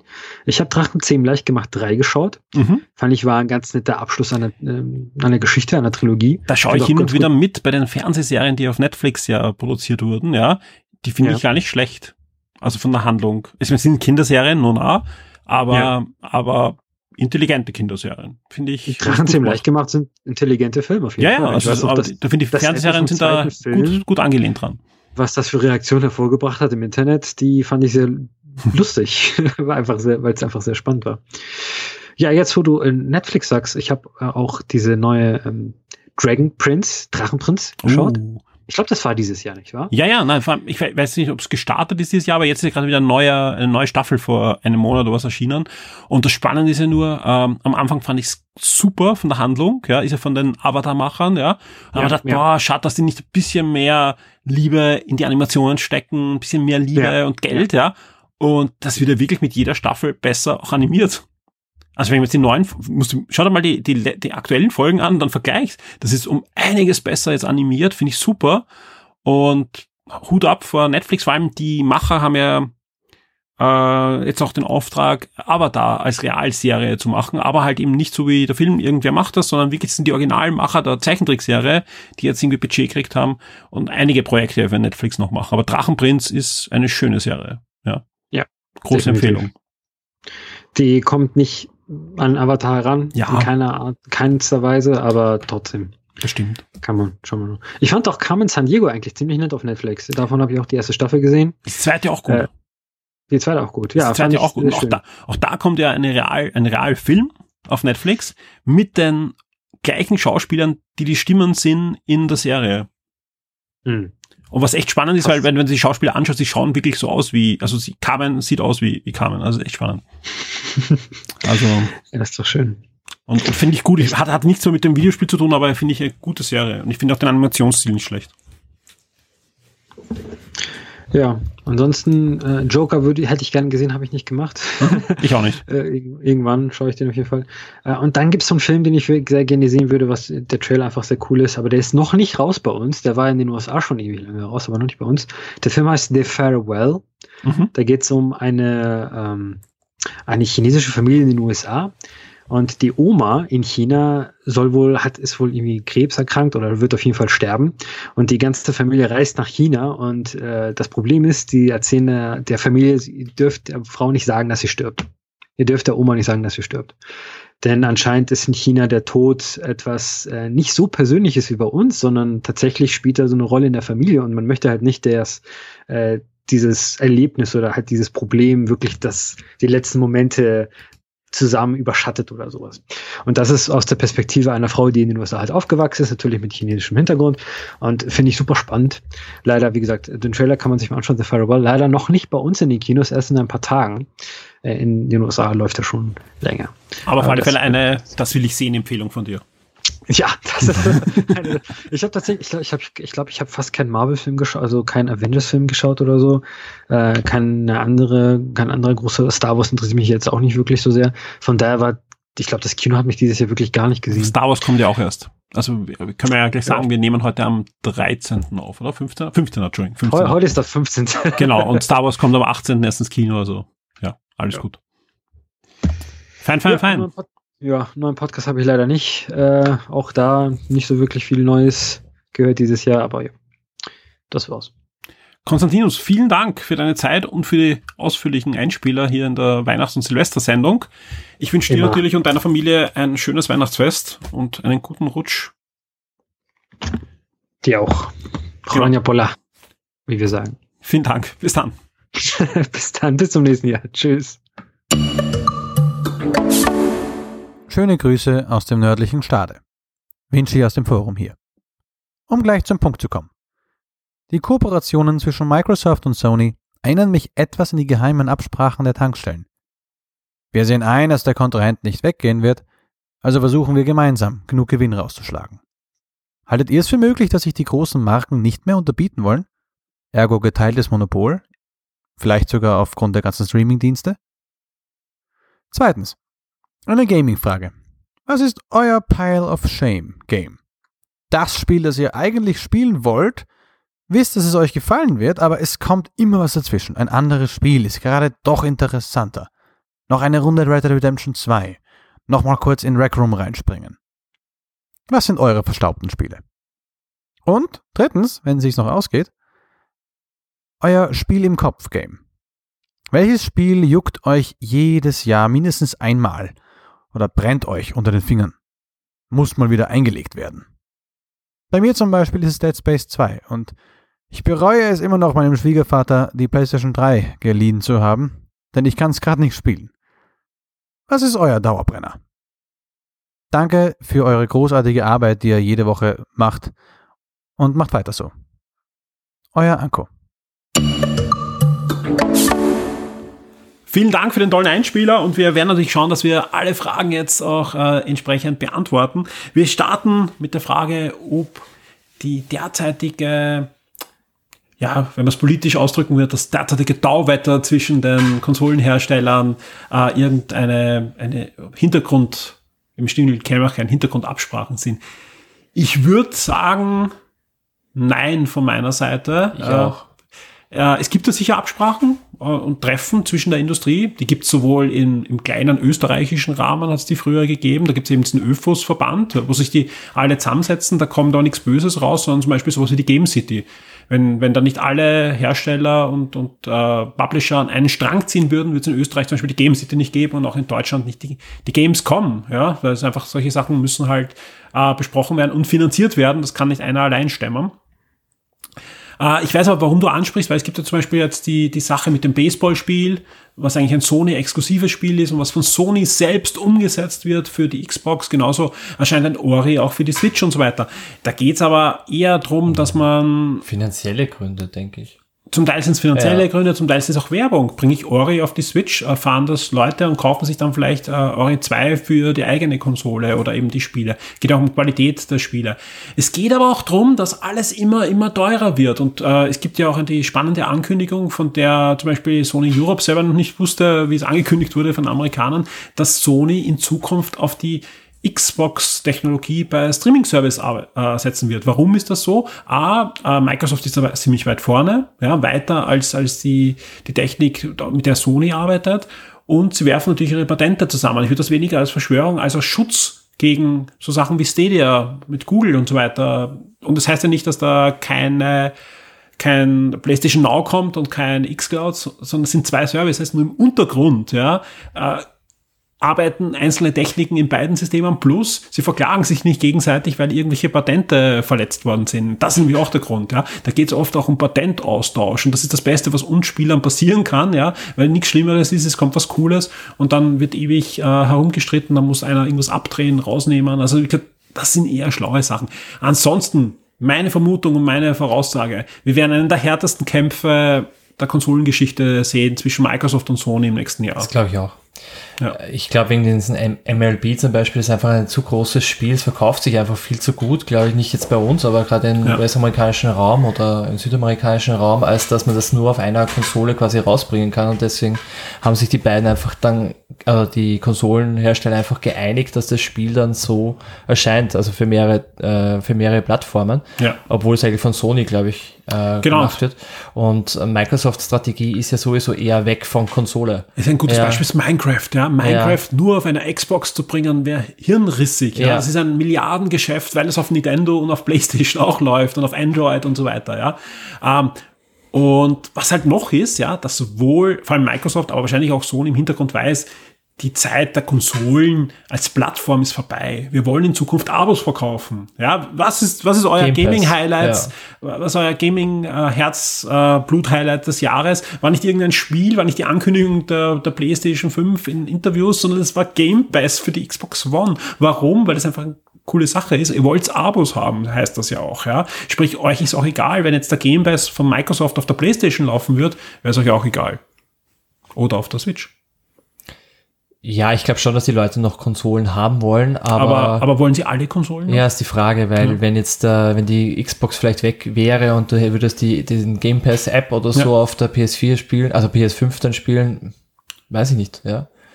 Ja, stell dir mal vor, du, du, du kriegst Ja. den und, und gehst dann zum Elektromarkt und holst halt den Xbox-Controller für die Playstation Ja. mit einem 12-Monat-Abo gebundelt. Ja, Klingt sehr verlockend. ja. Ich wäre dabei. Also ich, ich, Ja. ich, ich, ich bevor ich jetzt böse Mails kriege, ich, ich bin da noch sehr, ja, ich habe schon gern meine Konsolen und, und, und, und äh, mag auch, dass sich die unterscheiden.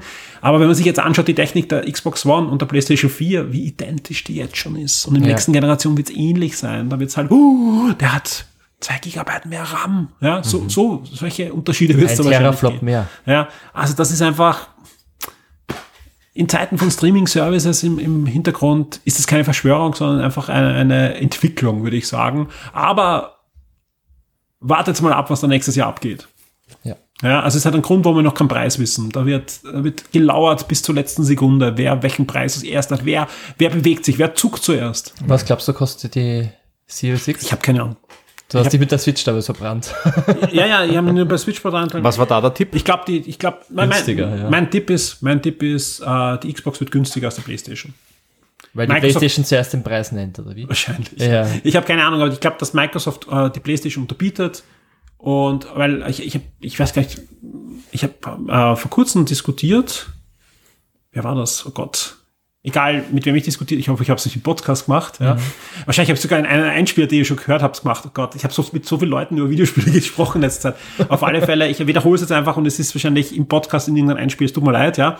Es ging auf alle Fälle drum, ähm, warum. Ah, ich weiß schon, wer es ist. Hallo Adis. Ähm, warum der PlayStation Controller soll er so toll sein, wo man Ja. jedes, jeden Untergrund fühlen Ja. kann mit Rumble. Und dann kommt Microsoft, zeigt den Controller jetzt schon, ja, und sagt, hm, äh, alle, die ihn in der Hand gehabt haben, der ist äh, fein getuned, also abgeschliffen, also ist einfach verbessert, verfeinert zum Xbox One Controller. Ja klar, weil einfach Microsoft sich letztes Mal verbrannt hat. Die haben in jeden äh, Xbox One Bundle ein Kinect hineingegeben und Ja. es waren 100 teurer. Da geben die lieber jetzt eigentlich einen Xbox One Controller. Du kannst sogar Xbox One Controller verwenden, genauso kannst du den neuen Controller verwenden auf der alten Konsole. Ja, also den, den, den neuen Zukunftscontroller kannst du ja auch auf der Xbox One noch verwenden. Weil einfach das Microsoft das ja immer mehr aufbricht. Ja, das ist die Plattform, egal wo dein Game Pass läuft. Ja, ob das jetzt eine neue Konsole ist oder die alte, ist ihnen egal.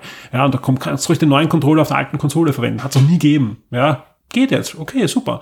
Ja, Aber Frage habe ich trotzdem noch. Ähm, glaubst du, weil es gab ja die Gerüchte von Anaconda und von der zweiten Version, ich glaube Lockhart hat die geheißen, Ja. dass es eine 2 zum Start geben wird? Ich weiß nicht, ob es zum Start kommt, aber es kommt sicher. Ja. Also ich kommt auf alle Fälle, irgendwann kommt sicher eine ohne Laufwerk wieder, gibt es jetzt schon. Also es ist ja alles, ist, alles, was jetzt gibt, wird es auch in der nächsten Generation geben. Microsoft ist jetzt gut gefahren, die, die 99 Euro Xbox ist jetzt gegangen wie, wie, wie Hölle. Also egal mit wem ich rede, bei den Elektromärkten oder also alle sagen, die Erwartungen sind weit übertroffen worden, was an Xbox Ones da an diesen Tag gegangen ist. Okay. Ja. Aber der, der günstige Controller sagt mir, Microsoft sagt, das Ding darf nicht zu viel kosten. Naja, vor allem erinnern wir uns, was mit HD Rumble passiert ist. Ja. Ein Spiel Leider. Gibt es das noch? aus. Ist das noch ein Ding? In meinem Controller ist es noch drin. Nein. ich habe es nicht ausgebaut. Also, nein, nein, also es ist schon bei vielen Spielen drin, aber ein Spiel ist halt, ist Ja. halt Eines nutzt halt. Und Aber wenn der Controller dann äh, einzeln 30, 40, 50 Ja. Euro mehr kostet, Du hast aber zum Beispiel auch in Danke. Witcher. In Witcher wird es verwendet. Beim Kämpfen und beim Reiten spürst du das anders als im normalen Rumble. Ja, ein gutes Beispiel ist zum Beispiel das Touchpad auf der PS4. Wer hat das wirklich verwendet? Also PS4-Controller meine ich. na, ist ein weiterer ja. Knopf halt. Ja.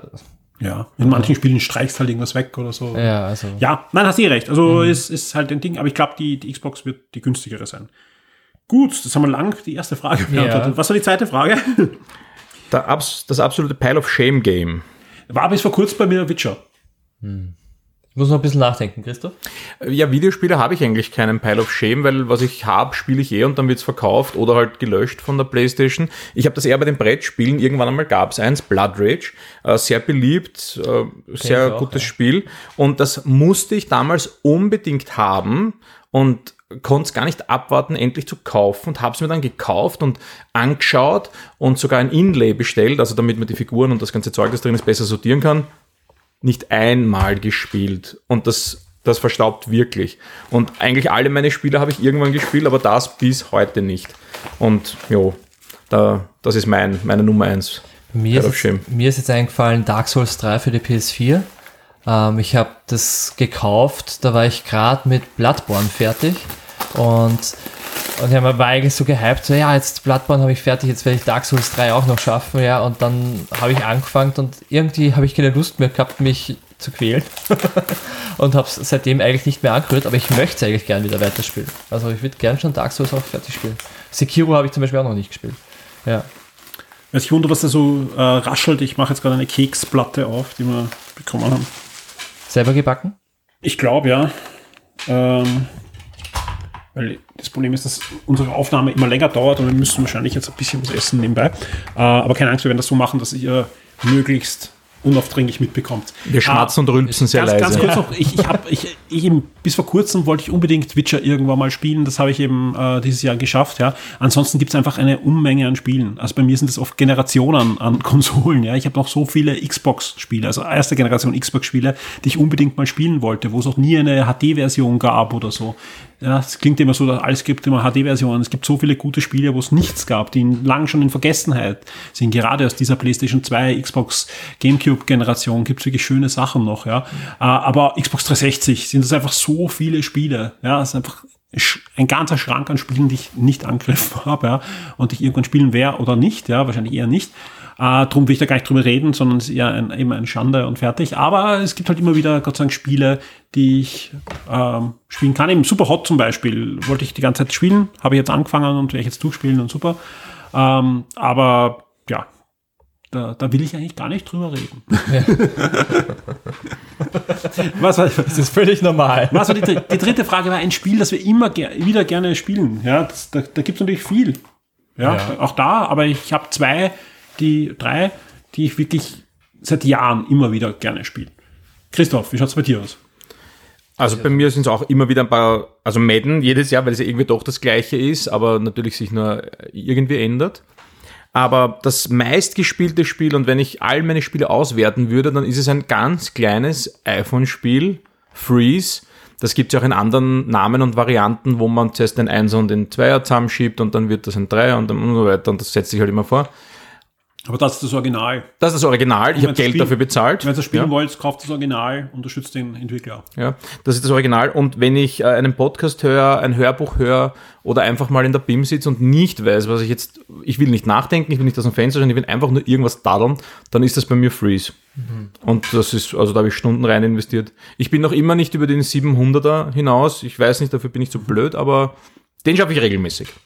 Ist der 700er irgendwas Niedriges? Niedriges? Nein, das ist der vorvorletzte, glaube ich. Ah, okay. Mhm. Also nicht so dramatisch, aber da gibt es ganz andere. okay. Ja. Aber mit Leidenschaft spiele ich's. Aber es ist wirklich ein schönes Spiel. Vor allem haben wir so einen schönen Flow, wenn das mal läuft, dann ist wirklich schon. Wenn ich was anderes spiele, kann ich mich dann nicht mehr auf den Podcast oder aufs Hörbuch konzentrieren, weil dann bin ich im Spiel. Wenn ich jetzt eine meiner Brettspiel-Umsetzungen am iPad spielen würde oder am Handy, dann bin ich im Spiel, dann kann ich, und bei Freeze, das rennt automatisch. Da bin ich Ja. Schon Ich glaube, er meint aber vor allem, weil ich könnte jetzt auch Backman und Geometry Wars natürlich sagen, er meint aber, glaube ich, ein Spiel mit Handlung, also irgend sowas, was man, eine, eine Spielwelt, in die man sich immer wieder gerne begibt. Ja, gibt's da was bei dir? Sagst okay. Meine Spiele haben keine Handlung. Ich bekomme einen Auftrag, ich führe ihn aus und dann geht's weiter. Nein, wahrscheinlich müsstest du da auch, ähm, auch wahrscheinlich ein Brettspiel, ein Rollenspiel oder so, wo du sagst, hey, das, diese Spielewelt betrittst du immer wieder gerne. Ne? Vielleicht gibt's da Da, irgendwas? es gibt einige Brettspiele, die ich immer wieder spiele. Hero Realms zum Beispiel, so ein Deckbilder, wo man einfach generisch entweder Held gegen Held kämpft oder Waldläufer gegen Kämpfer oder sowas. Das kommt bei uns immer wieder auf den Tisch. Und was auch bei uns immer wieder auf den Tisch kommt, ist das Pokémon-Kartenspiel. Ja, ich orte mich, ich bin fast 40 Jahre und spiele das Pokémon-Kartenspiel, aber noch nicht so lang. Und du hast die, du hast die, okay, die ultimative Ausrede für solche Dinge, du spielst nicht deinen Sohn. Ganz genau. Also und der meine, mag das das sehr. Und das als, Schöne. als Spiel ist es nicht schlecht. Ich bin jetzt nicht weltgrößter Pokémon-Videospieler. Ich kenne auch wahrscheinlich die wenigsten Pokémon. Aber das Kartenspiel ist ein wirklich schönes Spiel. Die Sammelleidenschaft hat uns leider alle gepackt. Und das kommt bei uns auch immer wieder auf den Tisch. Ich kann nicht sagen jährlich einmal, weil so lange spielen wir es noch nicht. Aber Hast du sie alle? Nein, Nein. nein, es gibt so viele Karten. und manche davon sind hunderte Euro wert. Und nein, die haben wir nicht. Du müsstet ihn jetzt sehen, er äh, ist gerade in Schweiß ausgebrochen. Ja. Nein, nein, ich habe sie noch Und nicht wir alle. werden sie auch nicht alle bekommen. Blick auf die Konto-App. Rezensionsexemplare bitte an. ja, mal schauen. Äh, bei mir ist es Fate of Atlantis. Okay. Das ist genau das, was, was er meint, glaube ich. Ja, das lege ich immer wieder gerne ein, ja, äh, und, und spiele das. Und, und das ist für mich ein fantastisches Spiel. Ich kann es absolut auswendig, alle, alle Lösungswege, die es dann gibt. Und für mich ist es einfach wie einen, einen guten Indiana Jones Film anschauen. Und ich, ich, ich, ich liebe das Spiel einfach. Das ist einfach äh, für mich so ein auf den Punkt perfekt gemachtes Spiel, was mich sofort wieder an meine Kindheit zurücktransferiert, ja. Und Feder of Atlantis ist für mich das Spiel, was ich versuche, zumindest einmal im Jahr durchzuklicken. Was auch nicht lang dauert, ja, weil ich es einfach auch noch nicht kann, ja. Ähm, und ich habe es heuer, vielleicht Anfang des Jahres mal gespielt. Ja, mal schauen. Ob ich das heuer noch schaffe, ich glaube nicht, aber, aber es ist wieder mal Zeit für Feder Noch ein paar Tage Zeit, ja. Indiana Jones ist einfach cool. Ja, also. Mir ist eins eingefallen. Okay. Das habe ich als Kind gespielt und seitdem immer wieder mal, jährlich vielleicht nicht, aber ein, zwei, drei jährlich, Sehr schön. Ports of Call. Oh, Wer es noch kennt. Natürlich. Das ist so dieses Spiel, das habe ich aus meiner Kindheit und bis heute mitgenommen. Da gibt es, glaube ich, sogar eine iPad-Umsetzung. Ja, haben wir im, im Retro-Podcast, haben wir Oh, na ja, dann. unbedingt anhören, ähm, hat der, der, der Gregor äh, besprochen, plus er hat, hat auch schon äh, die aktuellsten Variationen, Umsetzungen. Ja, ja. Also Man übernimmt eine Reederei, Ja. transportiert Güter von A nach B, kauft sich Schiffe, verkauft es wieder, Ja. muss manchmal durch Stürme navigieren, legt im Hafen an und ab. Wunderschönes Spiel. Welche Geschichte? Man ist eine Reederei, liefert Waren von A nach B. Es gibt keine Geschichte. das, das, es ist zusammen, eine, das eine zusammen mit Simulation. Imperium waren halt schon die, die geilsten Simulationen. Ja, Pot of Cool. Ja. Und ich hasse, ich, Entschuldigung, jetzt, jetzt bist du draußen. Ähm, das Ausparken von den Schiffen war doch furchtbar. Auspacken ging. Das Anlegen fand ich furchtbar. furchtbar. Oder schwierig halt einfach, ja, schwierig. Aber man konnte ja bezahlen. Man Stimmt. konnte ja bezahlen. Ja. Ist Man so hatte nur kein Geld. So ähnlich wie der Autopilot bei Elite. Ich esse Kekse. Also, Also keine Angst, wer jetzt sich über den Clemens Sorgen macht, ist glücklich. ich strahle, ja. Sind Du kommst jetzt trotzdem dran, Hast du runter. gut gebacken. Mm. Bei mir gibt es mehrere Spiele. Ähm, ganz vorne natürlich FIFA. Ich glaube, FIFA spiele ich jedes Jahr. Mm. Und zwar aber immer die neuesten logischerweise, aber, aber es ändert sich ja eh eigentlich nie so viel drüber. Äh, dabei, es, der Ball wird runder, hast du mal gesagt, ja, er wird immer runder. Mm, wie bei Madden. Ja, aber ein Spiel, was ich glaube ich öfters gespielt habe und immer wieder gern spiele, ist Uncharted 2. Das finde ich einfach großartig. Ähm, ich glaube, God of War 3 habe ich auch drei oder viermal durchgespielt. Das gehört auch irgendwie so immer dazu. Und nicht, den typischen Nintendo-Klassiker kannst du immer spielen, finde ich. Äh, Link to the Past habe ich mir auch auf vielen Super Mario Bros. 3 natürlich. ja, das auch. Ähm, aber Link to the Past besser. Ähm, das kann ich auch immer spielen. Er sucht wieder schon wieder mein, in mein Mikrokabel. ich werde gleich wieder gemutet. Also es, es könnte sein, ich werde wieder Kekse essen. Ähm, ja, aber ja, also ich habe da einige Spiele, aber jetzt nicht sowas, wo ich sage, okay, das eine Spiel, das muss ich jedes Jahr spielen, aber ich habe oft mal so ein Ding, wenn ich gerade ein cooles Spiel gesehen habe, ein cooles Fußballspiel zum Beispiel, jetzt, oh, das würde ich jetzt gerne nachspielen oder so auf FIFA. Ja, so, ja. Ich glaube, äh, Peter, wir haben deine Fragen, glaube ich, ganz gut an- beantwortet, zumindest sehr ausführlich. Ja. Vielen Dank für deinen tollen Einspieler. Und wir kommen jetzt auch wieder zu einem großen Einspieler. Und diesmal ist es niemand geringer als Florian Scherz. Passt doch perfekt, ja, weil ähm, mit Florian habe ich über sehr viele Lucasfilm-Adventure schon einen sehr langen Podcast inklusive Indiana Jones, Fate of Atlantis und so weiter aufgenommen. Und den hören wir uns jetzt an. Ja, ich freue mich sehr, bei mir in der Leitung ist schon der Florian Scherz. Hallo Florian. Hallo allerseits. Du bist jedes Jahr dabei, ich freue mich sehr. Und nicht nur das, ich weiß ja, Ende des Jahres bist du eigentlich im Dauerstress. Umso sehr freut es mich, ähm, dass du dir Zeit genommen hast, denn du bist ja als Musical-Produzent und Regisseur und, und Sound-Komponist und so weiter immer bei deinen Musicals und Ende des Jahres ist ja immer ein Märchen am Spielplan, oder? Ja, das ist richtig. Was ist es denn dieses Jahr? Äh, wir spielen gerade des Kaisers neue Kleider. Also jetzt gerade haben wir gerade den meisten Stress eigentlich, weil wir sind mitten in den Schulaufführungen. Sehr das heißt, wir spielen das zweimal am Tag am Vormittag. Also ich komme jetzt gerade so quasi von der Bühne. Und da kommt der Michael ja, her und sagt, du, wir müssen aufnehmen. Ja, genau. Vielen Dank. Ähm, ja, was bist du dieses Jahr? Ist die Musik von dir wieder oder? Ja, die wie Musik ist von mir, die Regie ist von mir, äh, die Rolle ist minimal dieses Mal, also ich spiele einen österreichischen Botschafter. Sehr. Aber das ist auch ganz gut so, weil äh, ich weiß, ich habe genug Stress ansonsten auch noch, da muss ich mich nicht auch noch in irgendeine Riesenrolle reinstürzen. Ja, man hat ja noch als, als Familienvater dann noch ein bisschen so rundherum Stress mit Weihnachten und so, also ja. Ja, genau. Das wird ja dieses Jahr auch das erste Mal so wirklich spannend, weil meine Tochter ist jetzt knapp über zwei. Das heißt, das wird jetzt so das erste Weihnachten, dass sie voll so richtig mitkriegt. bewusst mitkriegt. Ja, ja, Also das ist jetzt natürlich schon was ganz Besonderes. sehr schön.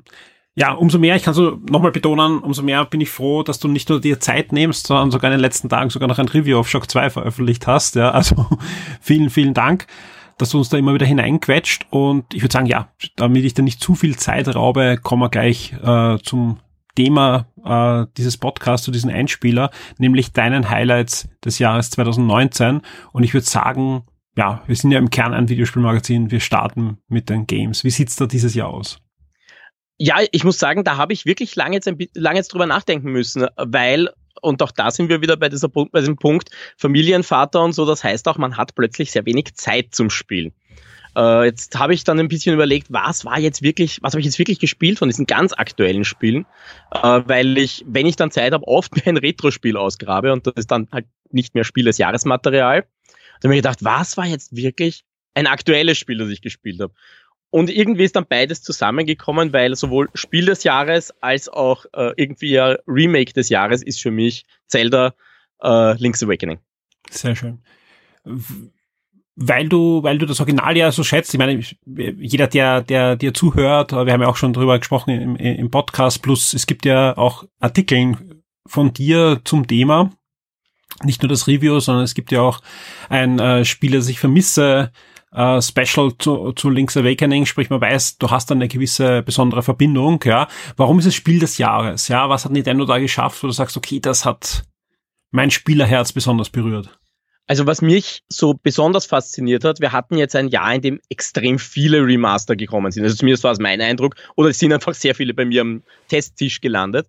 Äh, Und ich finde, Link's Awakening hat diese Balance sehr gut erwischt zwischen äh, neu und frisch sein und gleichzeitig den alten Titel wirklich wieder darstellen, sodass ich mich auch als alter Fan sofort wieder reinfinde.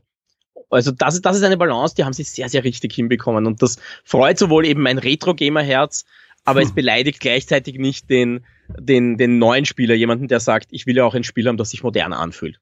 Sehr schön. Ja, ist eine gute Wahl. Ich glaube, da wird der eine oder andere draußen aufzeigen und sagen, der Florian hat absolut recht. Ja, ich bin da genauso bei dir bei, bei Zelda. Wie sieht's aus im Serienbereich? Ja, war doch ein, ein sehr spannendes Jahr. Ja, dass er noch nicht um ist. Ja, man muss dazu sagen, ähm, wir nehmen heute am 17. Dezember auf, muss ich dazu sagen, weil zum Beispiel am 20. auf Netflix The Witcher auch noch aufschlägt, ja, was für viele wahrscheinlich ein Kandidat sein könnte, je nachdem wie es ist, ja, für eine Serie des Jahres, ja. Wir haben, und das hat der Florian auch ähm, richtig bemerkt, ähm, auch den 17., sprich, Florian hat auch noch nicht Star Wars gesehen, das können wir gleich vorgreifen dann nachher für den Film.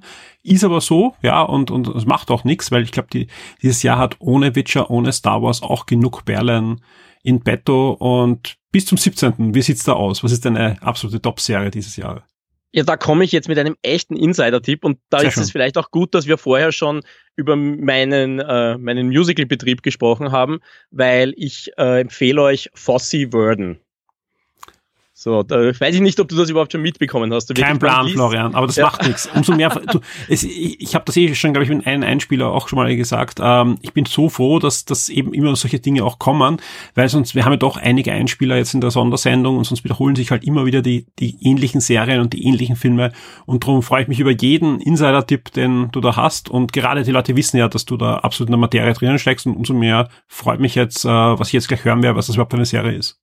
Ja, also äh, damit ihr auch wisst, das ist jetzt wirklich auch was Relevantes. Die sind ja äh, noch zum Beispiel extrem nominiert. Äh, bester Schauspieler, beste Darstellerin, äh, beste Limited Series sogar bei den Golden Globes. Also das ist jetzt nicht irgendwas, was ich da empfehle. Das bin ich echt spannend. aber ich- Also mir sagt der Titel jetzt gar nichts, vielleicht habe ich zumindest irgendwas davon schon gelesen, aber ich bin jetzt sehr gespannt, um was da geht. Äh, es geht eigentlich um die Beziehung von Bob Fosse. Das ist einer der bekanntesten äh, Broadway-Choreografen und Regisseure, der in den 60ern und 70ern da Riesenhits gelandet hat. Und sogar einer der wenigen ist, äh, wo man sagt, der hat einen Stil so geprägt, dass wenn man einem Schauspieler oder jemanden, der sich damit auskennt, sagt, Fosse-Stil, dann weiß der, wovon man redet. Also das hat, Mhm. glaube ich, sonst keiner geschafft, dass man sagt Fosse und jeder weiß, ah, das ist der Typ.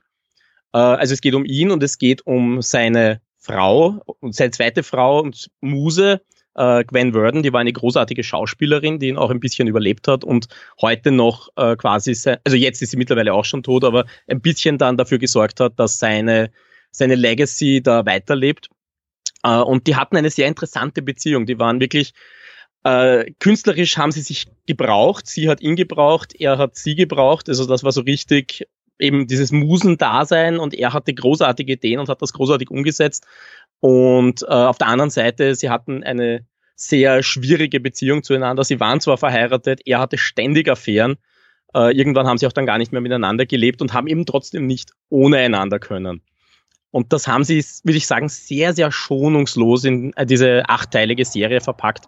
Äh, ist auch sehr spannend, insofern die Tochter der beiden war als Produzentin dabei.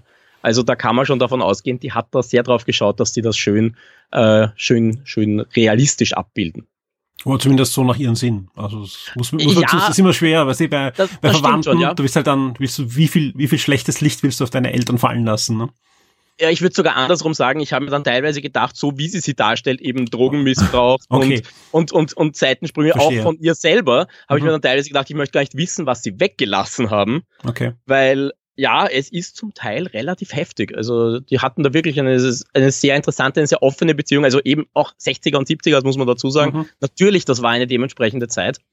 Äh, ja, also ist, ist äh, sehr gut gemacht. Äh, Gerade für jemanden, der sich mit der Materie auskennt, sind da sehr, sehr viele schöne Anspielungen drin, sowohl auf äh, Stücke, die er gemacht hat. Er hat zum Beispiel, das sagt vielleicht manchen Leuten was, die, die Filmversion von Cabaret, die hat zum Beispiel er gemacht. Mhm. Oder die Bühnenfassung äh, von Chicago ist auch von ihm. Also das sind so Stücke, die man vielleicht kennt. Äh, also dem, das, das sieht man halt sehr viel, wie er in die, an diese Stücke rangegangen ist, wie er die entwickelt hat, was da passiert ist. Äh, ja, ist wirklich sehr, sehr spannend, äh, wenn man auch sich nur ein bisschen damit interessiert. Es gibt auch sehr, sehr gute Blog, äh, Blogs dazu, wo man dann auch Sachen nachschauen kann, was, was war das jetzt für eine Anspielung, was für ein Name ist da jetzt gefallen, wen meinen sie da eigentlich? Äh, weil teilweise sagen sie nur, was weiß ich, äh, Steven macht gerade die und die Show und dann weiß man, ah, das ist Steven Sondheim, also einer der ganz, ganz großen Musical-Komponisten. Das erklären sie gar nicht, so weit gehen sie nicht. Äh, also ich muss sagen, ich habe nicht alles kapiert. Ich habe dann auch immer wieder Sachen nachgeschaut und habe gedacht, ah, das meinen sie. Ich glaube, das, das ist eh dann das, das Salz in der Suppe, ne, für, für dich dann, dass du da nachrecherchierst, ein bisschen selber noch was lernst aus der Geschichte und. Ja, genau. Vor allem, das ist auch nicht ganz meine starke Zeit. Äh, Also mein, mein Mhm. Musical-Wissen fängt dann eben, ja, so 70er, 80er werde ich so wirklich Ja, interessant, interessiert dran. Aber es hat mich sehr interessiert und es hat mich, hat mich auf einige neue Ideen gebracht. Äh, Die hatten auch ein tolles Team dahinter, muss man sagen. Also die haben auch wirklich Leute geholt, die, die wissen, was sie tun, die, äh, die, die mit der Materie sich gut auskennen. Lin-Manuel Miranda war zum Beispiel äh, Produzent. Das ist der, der in Mary Poppins Returns ja den Jack gespielt hat Mhm. ist auch ein großartiger Musical-Autor, der hat Hamilton geschrieben, davon hört man wahrscheinlich immer wieder mal was. Äh, also eines der größten Musicals der letzten Jahre. Äh, also das sind Leute, die daran gearbeitet haben äh, und tolle Besetzung. Sam Rockwell spielt Bob Fosse, Michelle Williams, Gwen Verdon. Also ganz toll besetzt, super gemacht. Äh, kann man wirklich weiterempfehlen, wenn man sich mit der Materie Musical ein bisschen auseinandersetzt. Ein gutes Stichwort für meine nächste Frage. Wenn man sich jetzt dafür interessiert, gibt es eine Möglichkeit, das jetzt schon bei uns auch zu sehen? Ich habe bis jetzt ehrlich gesagt nichts gefunden. Also das, ich glaube, da hat sich noch keiner so wirklich drüber getraut. Äh, also man weiß natürlich, es gibt da immer Kanäle, wo man an solche Sachen rankommt. Äh, ich glaube, dass es demnächst mal kommen wird, aber also die, äh, zum Beispiel die BBC hat die Rechte schon. Mhm. Also das wird zum Beispiel in England bald kommen. Bei uns wird es halt keinen Massenappeal haben. Das muss man halt ehrlich sagen. Vielleicht dann eh was für die Öffentlich-Rechtlichen. Vielleicht kommt es gleich über Arte oder so. Ja, zum Beispiel Arte wäre sicher so Ja. ein, ein Kanal, vielleicht auch Dreisat. Ja. Könnte ich mir noch vorstellen, das sind dann so die, die da eher zuschlagen werden. Also ich glaube nicht, dass das die Privaten kaufen werden. Das macht Mhm. bei denen relativ wenig Oder Sinn. halt ein, ein Streaming-Anbieter, der sagt, okay, er will die Nische halt irgendwie ausfüllen. Da gibt's ja doch einiges. Also äh, bei Netflix schlägt ja einiges auf, wo man sagt, okay, das interessiert jetzt wirklich nur die gewisse Zielgruppe. Ist ja auch bei einem, ist auch bei FX gelandet, also war ja auch kein Ja. konventioneller äh, Network-Film. Mhm. Aber natürlich eben jetzt gerade durch die Emmy Awards und so weiter, da, da haben sie ja eine gewisse Popularität. Natürlich. Äh, haben sie natürlich auch schon gewonnen. Also das muss man dazu sagen. Das könnte ihnen schon helfen, auch wenn sie jetzt noch zum Beispiel bei den Globes abräumen. Könnte ich mir vorstellen, dass das noch weitergeht. Sehr schöner Tipp, Florian, auf alle Fälle. Jetzt bin ich sehr gespannt, wie es im, im Kino ausgesehen hat oder im, im Filmbereich, muss es, muss uns nicht im Kino gesehen haben. Was ist der Film des Jahres für dich? Ja, das ist die Kategorie, wo wir schon gesagt haben, das ist ein bisschen schwieriger. Weil du großer Star Wars-Fan bist und, und Äh, ja, natürlich hoffst, dass das könnte dein ich, Film ich des hoffe Jahres werden. darauf. Nach, nach 7, 8 und Solo Ja. Äh, weiß ich nicht, ob ich es mir wirklich zutraue, jetzt schon zu sagen, mein Film des Jahres.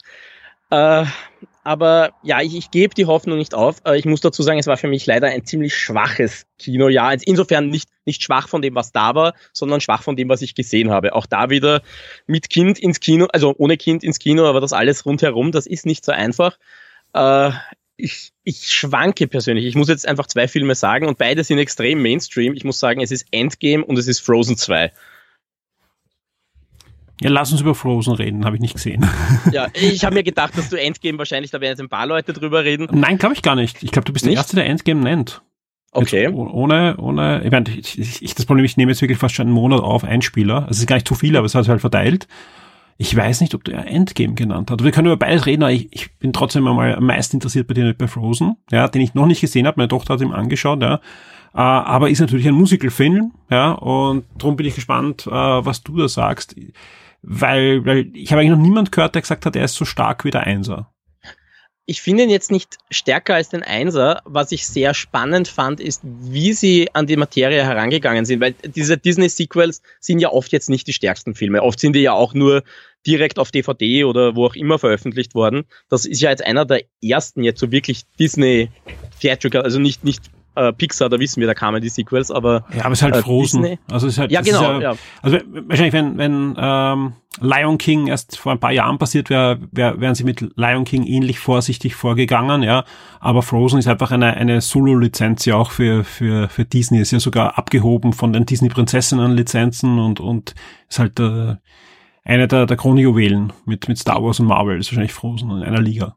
Das stimmt. Ich wollte das nur deswegen betonen, weil sie natürlich auch dementsprechend gearbeitet haben. Also das ist jetzt nicht irgendwie so ein relativ schnelles Sequel, also auch wenn man Disney Standards anlegen kann, sondern die haben sich da wirklich überlegt, wie sie dran rangehen müssen. Äh, Und ich fand eigentlich sehr mutig, wie sie an die Geschichte rangegangen sind. Natürlich ist es Disney, natürlich äh, geht irgendwie alles gut aus. Aber was mich schon sehr überrascht hat, ist, wie düster der Film teilweise wird. Also ich bin dann schon drin gesessen und habe mir gedacht, ich weiß jetzt nicht, ob ich da jetzt mit, äh, mit einem kleinen Kind drin sitzen möchte. Weil es äh, schon, es gibt eine Stelle, ich will sie jetzt nicht spoilern, äh, wo es eigentlich zwei Figuren ganz, ganz schlecht geht, also wo man nicht weiß, wie es mit denen weitergeht und dann noch dazu eine dritte Figur quasi in eine Art Depression hineinrutscht und da habe ich und, und da, doch dementsprechend singt und da habe ich mir gedacht, so, äh, das ist jetzt nicht, wo ich einen fünf, sech, ein 5-, 6-jähriges Kind unbedingt drin sitzen haben möchte oder noch Mhm. jünger, sondern das ist jetzt eher die Zielgruppe, die Frozen 1 damals im richtigen Alter war, eben 5, 6, 4 vielleicht gerade noch und jetzt mitgewachsen ist, die versteht das vielleicht schon. Also das fand ich spannend, dass sie sich da getraut haben, so ein bisschen mitwachsen zu lassen. Das, äh, natürlich, äh, auch in der düstersten Stunde kommt dann irgendwann Olaf daher und macht sich wieder lustig und alle Kinder lachen drüber. Äh, aber irgendwie, ja, es hat mich, es hat mich schon berührt, dass sie da erwachsenere Themen angeschnitten haben. Mhm. Und natürlich, das, was du am Anfang gesagt hast, stimmt schon. Äh, sie sind in jedem Punkt äh, sind sie hinter dem Einser nachgelaufen. Das merkt man auch. Es gibt, es gibt einfach immer wieder Lieder, wo man das Gefühl hat, das soll jetzt das nächste Let It Go sein. Aber es ist es nicht, oder? Genau, Also das ist es nicht. Also ich, Experte. ich finde jetzt, ich finde jetzt keinen Song, der, von dem man wirklich sagt, der ist jetzt Let It Go 2.0. Das würde ich nicht sagen. Äh, aber es ist, es ist ein, ein es ist, es ist, es ist schöne Musik, äh, es ist, es ist gut gemachte Musik. Äh, Und ich fand eigentlich, dass sie es, äh, dass gut gemacht haben, alles in allem. Also ein, ein würdiges Sequel. Und ich persönlich bin ja gespannt. Ich rechne persönlich mit einem dritten Teil. ja, wahrscheinlich und, und ein, ein, ein Disney Plus Spin-off und ich weiß nicht was alles. Also die, das ist halt die, die Cash Cow. Also ist sie, ja. wird, wird ja auch, ich weiß jetzt gar nicht den aktuellen Stand, aber wird auch die Milliarde knacken. Also da brauchen wir uns keine Sorgen machen, dass da, da geht's eher, rechnen wir wieder mit Teil 10 oder 12 oder werden sie vorher die Notbremse ziehen? Also ich glaube eher in die Dimensionen musst du da denken von der Planung sind die wahrscheinlich schon bei Teil 4. Also. Das kann sein, wobei, wenn man sich so ein bisschen, äh, ich habe ein bisschen nachgelesen dann, also da war es schon so, dass sie gesagt haben, dasselbe Team soll noch einen Zeichentrickfilm machen, aber sie haben nicht eigentlich von vornherein gesagt, macht Frozen 2, sondern findet eine Geschichte, die ihr erzählen wollt und die es wert ist, erzählt zu werden. Ja, sie haben sich und, auch Zeit lassen, ja. das muss man ja sagen. Auch ja. das, auch das äh, Komponistenteam hat ja an der Musicalfassung gearbeitet und also es ja. war ja da, da eh, da, das, das haben sie, und es gibt eben noch keine zwei Fernsehserien mit Olafs Abenteuern und so weiter, sondern es gab ja nur diese Kurzfilme, die ja sehr behutsam die Geschichte weitererzählen. Es gibt die Comic-Lizenz, die auch sehr behutsam die Geschichte weitererzählt, ja. Ja.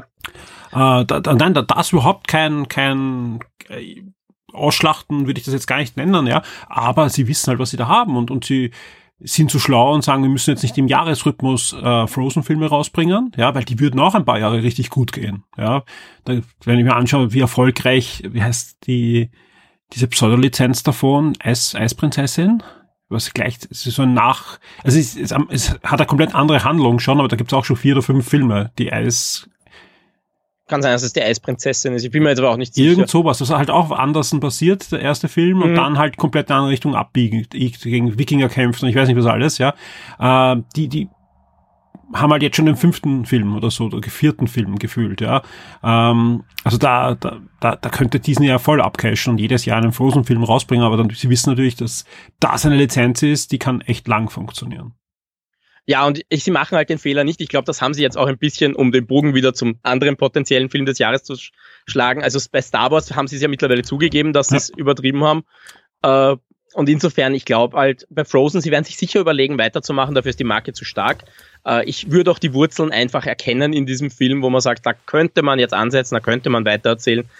Äh, aber ich glaube auch, sie werden es behutsam machen und eben versuchen, die Marke nicht zu ruinieren, indem sie sie da jetzt einfach überhäufen mit, mit eben was auch immer ihnen da einfällt. Und das ist natürlich ein super Übergang zum zweiten Film, den du vorher schon genannt hast, weil da geht Marvel und Disney halt einen komplett anderen Weg, weil da nähern wir uns ja den drei bis vier Filmen pro Jahr plus Fernsehprojekte plus Streamingprojekte ja, äh, in diesem Cinematic Universe. Und trotzdem sagst du, und ich sag ganz ehrlich, ähm, im, im Game 1 Podcast vor kurzem habe ich auch gesagt, ist einer der Filme des Jahres. Nicht, weil ich ihn gar nicht so mega toll finde, ja, und sag, alles ist perfekt in Endgame, aber man muss einfach den Hut ziehen und sagen, okay, Wahnsinn, dass sie das Ganze irgendwie überhaupt geschafft haben, ein, ein, ein Ende, unter Anführungszeichen, äh, hinzubekommen. Also für mich ist der Film ein, doch ein, ein, ein, ein schöner Abschluss für diesen riesen Storybogen, der über extrem viel Filme und einige Fernsehserien sogar läuft. Und das haben sie eigentlich gut hingekriegt. Das reicht. Ja, das ist auch, ja, das ist auch für mich so ein Grund, warum ich sage, äh, ein bisschen Film des Jahres. Wir haben in diesem Jahr genug Dinge erlebt, wo wir gesagt haben, ach, hätten sie den Schluss nicht gemacht. Ich sage nur Game of Thrones. Also wenn Star äh, Wars, äh, wenn Star, Entschuldigung, ganz kurz, aber wenn ja. Star Wars nur halb so gut ein Ende findet, ja, bin ich auch ja. sehr zufrieden. das stimmt. Also ich glaube halt, die, die Schwierigkeit, die Marvel jetzt in Zukunft haben wird, sie haben jetzt eben ewig dorthin gebaut, dass sie an diesen Punkt kommen, ja. wo mit Endgame dieser Bogen geschlossen wird. Ich merke halt jetzt schon auch bei mir, bei mir ist jetzt die Vorfreude jetzt auf, auf Phase 4 nicht so groß, weil ich mir denke, mhm. dass, dass, ich merke jetzt halt nicht, wo es jetzt hingeht. Das wird sich halt alles erst weisen. Aber es gibt noch genug Geschichten. Also ich sehe es genauso wie du, also ich will da gar nicht widersprechen. Aber ich denke mal, auch im Comic-Bereich gab es immer wieder Punkte, wo ich sage, boah, warum soll ich jetzt die Serie weiterlesen? Das ist doch ein schöner Storybogen und dann haben sie es doch wieder geschafft, irgendwie ähm, komplett in eine andere Richtung zu gehen. Also ich glaube, gerade Marvel hat das Potenzial. Ich freue mich ja auch auf zum Beispiel, jetzt war ähm, vor kurzem das Gerücht, die Ankündigung, weiß ich jetzt gar nicht, ich glaube aber es ist schon ziemlich fix, ja. Es kommt eine Dr. Afra-Serie ähm, für Disney Plus. Ja, das ist ja diese Archäologin, Indiana Jones, weiblicher Indiana Jones Verschnitt im Star Wars Universum, einen Marvel Charakter, der eingeführt wurde ins Star, ins Star Wars Universum. Und ich bin sehr gespannt, ähm, das, das kann eigentlich nur gut werden. Ja, weil die Comics äh, sind auf den Punkt geschrieben, hat guten Humor, hat gute Action und ist jetzt nicht so, dass ich sage, hm, das hat man im Star Wars Universum so schon gesehen. Ja, das, das ist auch ein, ein guter Ansatz. Also gerade Star Wars werden wir es ja jetzt extrem sehen, dass die, wo, wo das jetzt hingeht, wenn ja. man die Skywalkers wegnimmt. Und auch da weiß man ja nicht genau, wie es weitergeht. Da hört man jetzt eigentlich immer nur Leute, die was sie nicht machen. Äh, ja, aber wie gesagt, um da jetzt zurückzugehen, ja. Marvel ist halt auch so die Frage. Ja, wir haben jetzt einen, diesen riesen Aufbau gehabt auf einen Schlusspunkt und jetzt müssen sie neu ansetzen. Und das erfordert jetzt natürlich, dass jetzt diese, dass wir uns als Publikum ein bisschen, glaube ich, zurücknehmen und sagen, okay, das ist jetzt nicht gleich wieder, das nächste Endgame steht nicht unmittelbar vor der Tür man muss jetzt neu anfangen, man muss sich darauf einlassen. Ich freue mich trotzdem schon drauf. Ich freue mich trotzdem auf die neuen Filme, auch wenn die Formel jetzt irgendwie schon ein bisschen zu stark durchscheint. Ja. Aber es hat mich eigentlich kein Marvel-Film wirklich enttäuscht. Ja, es gibt immer schwächere und es gibt bessere, aber es funktioniert noch immer, obwohl es so viele gibt. Und das ist das Gute. Und darum habe ich da auch ein bisschen Vertrauen und gebe ihnen da auch gern Vorschusslorbeeren. Äh, aber ja, momentan Endgame war einfach der Schluss, den diese, ich glaube, es waren 23 Filme einfach gebraucht haben. Sehr schön.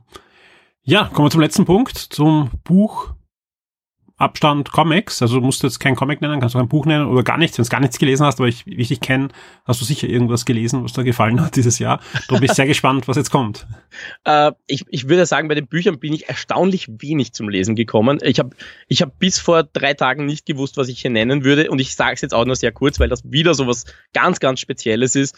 Äh, ich lese gerade The Godspell Experience äh, was auch ein Musical-Ding ist, wo es um die Entstehung eines ganz bestimmten Musicals geht in das ich mich gerade einlesen muss, weil ich das wahrscheinlich nächstes Jahr mache. Ähm, und darum verratest du es natürlich jetzt nicht. Naja, es heißt es Godspell Experience, es ist Godspell. Okay, äh, ich, ich habe keine Ahnung, das ist ja wieder... äh, das, das ist, um das kurz zu erwähnen, wer die englische Übersetzung von, äh, also das englische Original von Per Anhalter durch die Galaxis gelesen hat, mhm. da wird Godspell erwähnt an einer Stelle. Äh, nämlich ich hab's gelesen, aber kann mich nicht mehr erinnern. Knapp bevor die Erde zerstört wird, äh, heißt äh, He threw away his copy of Joseph and the Amazing Technicolor Dreamcoat, was ja auch ein Musical ist. Ja. Und he threw away his copy of Godspell. He wouldn't need them where he was going. He knew where his towel was. Okay, klar.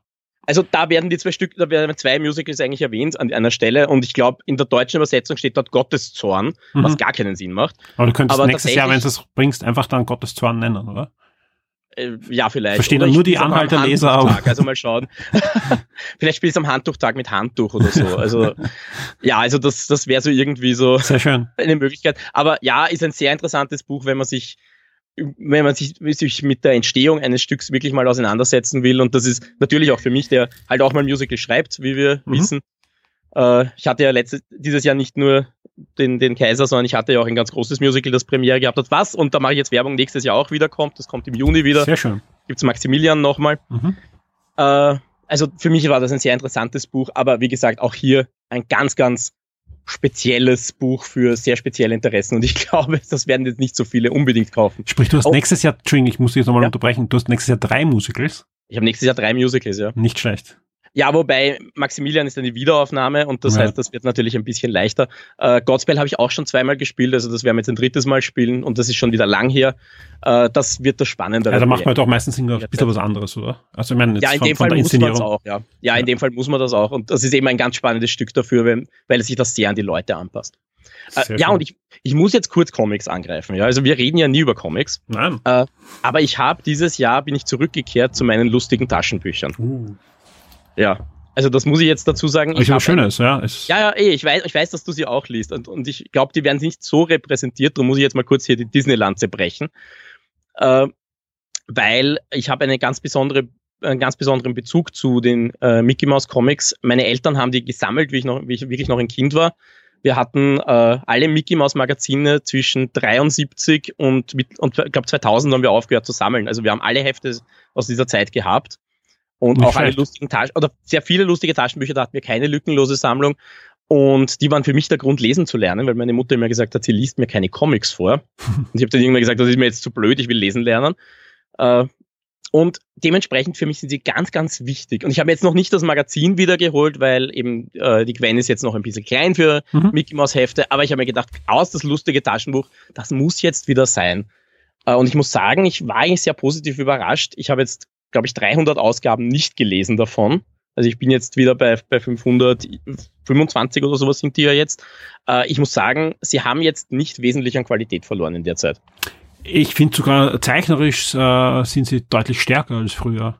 Ja, man darf ja nicht vergessen, dass ja die, anders als in der Mickey Mouse oder im Donald Duck Magazin, ist ja das, das ein, ein anderes Quellmaterial. Weil die, die Magazine haben ja zumindest eine Zeit lang immer das Quellmaterial aus den USA gehabt. Und für lustiges Taschenbuch und für andere Publikationen wurden ja die Comics hauptsächlich in Europa produziert und da meistens in Italien. Und da gab's ganz, ganz großartige Zeichner, immer schon, aber halt auch viel Fließbandproduktion. Ja. Und ich finde, dass äh, gerade in den letzten Jahren die, die Qualität durch die Bank höher geworden ist. Liegt, doch an der Ko- Kolorierung, die so vor 10, 15 Jahren mal überhaupt umgestellt wurde. Aber liegt auch an, an gerade jetzt wieder deutlich besseren Talenten, die da zeichnen in Italien. Und das ist schon ordentlich, was da abgeliefert wird, auch von den Stories. Also ja, ich, ich habe es auch lange Zeit eigentlich selber jetzt keinen aktuellen mehr gelesen, aber natürlich jetzt durch meine Tochter, wir haben jetzt sowohl die Mickey Mouse wieder im Abo, als auch hin und wieder natürlich ein lustiges Taschenbuch. Und es ist halt ideal, auch wenn man irgendwo hinfahrt oder so, egal ob U-Bahn oder so, sie ist beschäftigt und freut Es, sich. es, geht, es geht einfach wunderbar schnell, Ja. das muss man dazu sagen. Also es ist ja jetzt ein Buch, da liest man ja jetzt nicht sonderlich lang, auch wenn es 250 Seiten hat oder sowas in die Gegend. Aber ich, ich muss sagen, es hat einfach eine ganz gewisse Freude. Ich mag den Zeichenstil, auch wenn sie jetzt teilweise, das merke ich auch, also nicht nur Kolorierung, sondern auch Zeichenstil hat sich massiv geändert jetzt in den letzten 15 Jahren für mich. Also aber ich Ja. komme halt noch aus einer Zeit, bei mir, glaube ich, war noch sehr viel handgezeichnet. Ja, Also ich glaube, jetzt ist es halt schon, merkt man schon, dass da ein bisschen andere Technik auch dahinter ist. Ja, nein, aber es ist, das, ich glaube, die, die Panels sind schon viel handgezeichnet, aber sie dürfen jetzt auch mehr. Also wie gesagt, äh, ich glaube auch, dass die, die, die Vorgabe, wie ein Donald aussieht, ein bisschen aufgeweicht ist. Früher gab es ja auch schon, ein Don Rosa hat anders gezeichnet als ein, ein, ein ähm, na, Van Horn und so weiter. Da gab es deutliche Unterschiede im, im Zeichenstil, ja. Aber ähm, gerade gerade lustige Taschenbuch war schon so ziemlich straightforward. Da hat man eigentlich nicht, oft nicht erkannt, welcher Zeichner da jetzt da ist. Und ich finde, das ist jetzt deutlich besser, dass man halt ein bisschen die Stilrichtung wenigstens sieht. Ja, und auch zwischen denselben Zeichnern. Also ich habe so, schon manchmal das Gefühl, es ist derselbe Zeichner, äh, aber er macht halt was anderes, weil es die Ja. Geschichte gerade erfordert. Also fand ich sehr interessant, wie sie da mit, äh, mit, mit Stilen umgehen. Und inhaltlich sowieso. Also ich finde, das lustige Taschenbuch hat ja damals schon, wie ich es wie ich's gelesen habe, da haben sie ja oft irgendwelche Weltliteratursachen umgesetzt. Also ich, ich kann mich erinnern, ich habe zum Beispiel den, äh, den Graf von Monte Cristo, den habe ich nicht zuerst gelesen, den habe ich zuerst als lustiges Taschenbuch gelesen. Äh, oder auch, auch Les Miserables zum Beispiel, gab es Ja. ja auch eine wunderbare Umsetzung. Die war als- wirklich als schön, die Comic. Umsetzung, ja. Also äh, da, da kannte ich zumindest das Musical damals, also ich habe gewusst, was sie machen. Äh, das war wirklich, wirklich schön gemacht und das machen sie halt noch immer. Es ist jetzt vielleicht nicht mehr ganz so viel Weltliteratur, was mir entgegengekommen ist, aber, Aber- ich habe, ja, Ja, manchmal kommen die auch dann in so Spezialausgaben. Es gibt zum Beispiel eins, das Shakespeare, das sind irgendwie alle, alle Shakespeare-Stücke, oder alle, alle sind zu übertrieben, also sind einige Shakespeare-Stücke nach und nach umgesetzt. Das finde ich ganz gut. Und genauso gibt's ja so Fantasy- und, und Superhelden-Sammelbände, wo sie halt ähm, ja das auf, aufs Korn nehmen. Ja, wobei das machen sie sowieso jetzt. Also ich finde Phantomias zum Beispiel kommt jetzt viel öfter vor als früher. Mhm. Der war ja früher oft, der war mehrere Ausgaben gar nicht, jetzt ist er eigentlich fast in jeder drin. Aber das ist ja auch okay, das ist auch ein interessanter Charakter und es passt natürlich auch zur aktuellen äh, Superheldenzeit. Und auch sonst, ich habe jetzt eine Ausgabe gelesen, die ist ein bisschen älter, wo sie den Tatort aufgreifen und da irgendwie alle möglichen äh, Duos aus den Serien nehmen. Also das ist dann schon sehr deutsch, natürlich. Das, ja, aber- ja. Es, aber das ist ja, war auch immer so, dass das im, das lustige Taschenbuch ist was Europäisches. Kommt immer aus Ja. Italien und so weiter. Weil zum Beispiel ein Phantomias ist zum Beispiel ein guter, guter Beispiel, ja. Den kannte in der USA kaum jemand. Ich kann mich erinnern, da hat dann Ubisoft ein Phantomias-Spiel rausgebracht. Und da wurde der, der Charakter erst eingeführt in, in den USA-Comics. Da gibt, in den USA gab es nämlich die, die normalen Donald Duck Comics und so, aber auch nicht so überall wie bei uns in jedem Supermarkt, sondern nur im Comic-Fachhandel, ja, weil im, im Supermarkt lag Archie, das ist irgendwie das Pendant in, zu den lustigen Taschenbüchern halt in, in den USA. Und wenn du, wenn du äh, Phantomias lesen wolltest, da hat's gegeben importierte äh, europäische aus England. Da waren halt diese Charaktere drinnen, die waren aber schweineteuer. Ja, die haben das Vierfache, Fünffache kostet, sprich, die sind nie in Kinderhände gekommen. Ja. Also das ist schon sehr interessant. Das ist mir damals ja schon aufgefallen, also e- eben wie, wenn ich dran denke, so wie die DuckTales aufkamen, so Mhm. quasi, das war ja so für mich der erste wirkliche Kontakt jetzt mit den richtigen US-Comics oder mit Genau. dem US-Comics-Universum, wo dann, dann klar, wo einem dann klar wird, Moment, äh, McMoneysack ist viel wichtiger als Klaas Clever und diese Geschichten. Ja. Das, äh, das waren ja dann oft eben eher so die, diese italienischen Erfindungen und da gab es ja, glaube ich, dann schon relativ bald so, dass manche Figuren zwar übernommen worden sind, aber halt lang nicht alle. Äh, und, und ja, das, das merkt man halt äh, schon ziemlich stark. Mach, macht aber nichts. Also, Gar nichts, gar das nichts. ist das Schöne. Also, Es gibt umso mehr Möglichkeiten, Geschichten zu erzählen. Und inzwischen ist ein auch anders. Inventar. Ja, Inzwischen natürlich. ist auch anders, weil der, in Amerika lange Zeit jetzt gar keine Comics veröffentlicht worden ist. Sprich, ähm, dann ein Verlag, vor allem wie er die Rechte genommen hat, aber dann auch nicht selber gezeichnet hat, sondern europäische Comics übersetzt hat. Ich weiß gar nicht, wie es da jetzt ausschaut. Ich glaube, die ID, IDW hat die Lizenz gerade, ja, zeichnet auch ein bisschen selbst, ja, aber das meiste, was in den Heften drin sind, sind äh, lustige Taschenbuch-Comics und halt europäische, die sie übersetzen. Ja. Also ja, im Moment ist es sogar umgekehrt jetzt wieder. Also, Und wie gesagt, der, der Mix war mir, der war mir eher aus dem Mickey Mouse Magazin ja vertraut, weil, wie du gesagt hast, Taschenbuch war sehr viel Italienisch, äh, aber die Magazine fand, fand ich immer relativ gemischt, weil irgendwann haben sie ja angefangen, die Autoren hinzuschreiben, da hat man dann schon gemerkt, Mhm. hoppla, das sind jetzt wieder Spanier oder Italiener, ich glaub, Genau. vor allem Italiener. Also da war ja immer dieser Mix drin, da war einmal ein US-Comic, das war diese Art von Personen und dann war wieder in, in Italienischer und das waren andere Personen. Und das ist ja, wie gesagt, vollkommen okay, auch wenn es natürlich Widersprüche gibt. Also ich habe dann irgendwann einmal die Biografie vom Dagobert gelesen, wo sie dann gesagt haben, so, und eigentlich ist es so, und dann gibt's genug Comics, die dem widersprechen. Äh, aber trotzdem, also Der Kanon bei Duncan. Reihe, wie, wie die da ja quasi Ja. diese, diese die, eben die, das seinen Stammbaum da Mhm. wirklich äh, kanonifiziert hat, find, ist ja nach wie vor eine meiner Lieblings-Comic-Geschichten. ist fantastisch. ja, das, das, ja. Äh, na, mein Leben, meine Millionen. Ne? Sind- Sein Leben, seine Milliarden, genau. Genau, das habe ich mir jetzt sogar als Sammelband mal geholt und habe gesagt, aus, das, das ist, ich habe sonst eigentlich keine Sammelbände, aber das muss ich haben, das ist so großartig äh, und so Ja, also erzählt. Absolut empfehlenswert und es gab vor kurzem eine Fortsetzung davon. Ah, das wusste ich noch Und nicht. ich glaube, und was auch, genau, es gab eine Fortsetzung und es gab in einer der letzten Mickey Mouse Magazine eine Geschichte aus den Jugendjahren von Dagobert und die passt sich, also wirklich, also das, das, das, das wirklich fast Star Wars mäßig, Kanon mäßig, ja, die passt sich genau in eine Lücke ein, die in mein Leben, meine Milliarden freigelassen wurde und, und spielt genau in der, in der, in der, in der Zeitepoche und werden auch einige Charaktere, die da auftreten, wieder verwendet und so, ist ganz schön. Ja, dann hast du mich jetzt gerade auf einen Pfad geschickt, da muss ich ein paar Sachen noch nachholen. Ja, gibt's glaube ich, einiges, ja. Florian, vielen, vielen Dank auch jetzt für, für das ausschweifende Gespräch zu den lus- lustigen Taschenbüchern, aber ich glaube, das interessiert viele da draußen, hoffe ich zumindest. Das hoffe ich auch. ähm, ja, dir und deiner Familie natürlich ein schönes Weihnachtsfest und natürlich auch einen guten an Rutsch. dich und, und alle Hörer natürlich. Vielen Dank und ja, ich hoffe, wir hören uns und, und lesen uns im nächsten Jahr genauso oft mindestens wie in diesem Jahr. Bis zum nächsten Werden wir Mal. ganz sicher schaffen. Bis dann. Tschüss. Ciao. Wir kommen zu den Jahrescharts, ja. Der Podcast ist ja auch ein bisschen der Ersatz für die aktuellen Wochenstart-Podcasts. Ganz einfach, weil jetzt äh, in den letzten zwei Wochen gibt es keinen regulären Wochenstart für euch, äh, sondern erst wieder Anfang Jänner. Und deswegen schauen wir uns einfach an, nicht die Top 10 Artikel in der letzten Woche, sondern die Top 20 des letzten Jahres. Ja, also welche Artikel habt ihr am meisten gelesen zwischen 1. Jänner und 21. Dezember? Und ja, da haben wir uns die Top 20 für euch herausgesucht. Ja. Auf Platz 20 die Information, dass Robert Pattinson der neue Batman-Darsteller wird, gab einen großen Aufschrei. Ja, wenn man sich aber anschaut, was der gute Herr in letzter Zeit an Filmen abgeliefert hat, also jenseits der Twilight-Saga, kann ich nur sagen, finde ich okay, ja, freue ich mich sehr drauf und könnte was Gutes werden. Ja. Wir sehen beim Joker, dass äh, Neuinterpretationen gut funktionieren bei DC. Ja, es kann genauso das Schlimmste sein, was wir je kriegen, aber nicht, glaube ich, wegen dem Darsteller, sondern wenn, weil es einfach das falsche Drehbuch für den Darsteller dann ist. Adam West kann sowieso niemand toppen. Bin ich bei dir, ja? Ich nicht. ja. Michael Keaton. Ja, besser. Auf Platz 19 das Review zu Avengers Endgame, also dein Film des Jahres. Auf Platz 18 das Review zu Days Gone. Auf Platz 17 die Information, dass die Übernahme von Disney, äh, also nein, die Übernahme von Fox durch Disney abgeschlossen ist. Das war im 20. März und ich kann nur sagen, das hat echt ziemlich schnell dann Auswirkungen gehabt, auch hier in Österreich. Also Fox ähm, Filme kommen jetzt schon über Disney und damit ähm, existiert Fox eigentlich so gut wie gar nicht mehr. Auf Platz 16 ähm, die Ankündigung der Nintendo Switch Lite, das war super. Das war nämlich irgendwie geplant, äh, also war gerüchtemäßig und es hieß einfach, ja, die Konsole wird diese Woche angekündigt, war eigentlich fix, wurde auch schon, also es geleakt wurde hinten und vorn.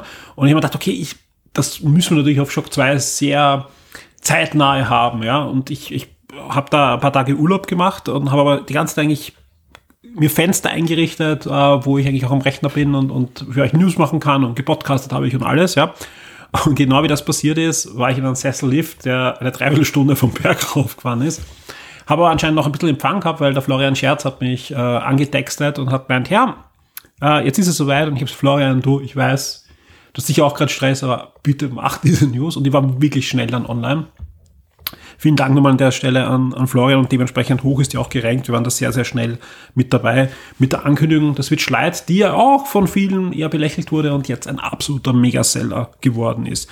Auf Platz 15, ähm, ja, die Ankündigung der neuen Xbox, ja, also nicht die, die Ankündigung, sondern eigentlich das, das, die, das Reveal während der Game Awards hat es auf Platz 15 geschafft auch spannend, dass eigentlich die Xbox da nicht so viel höher ist als die Switch Lite. Man merkt einfach. Aber hat auch viel weniger Zeit gehabt.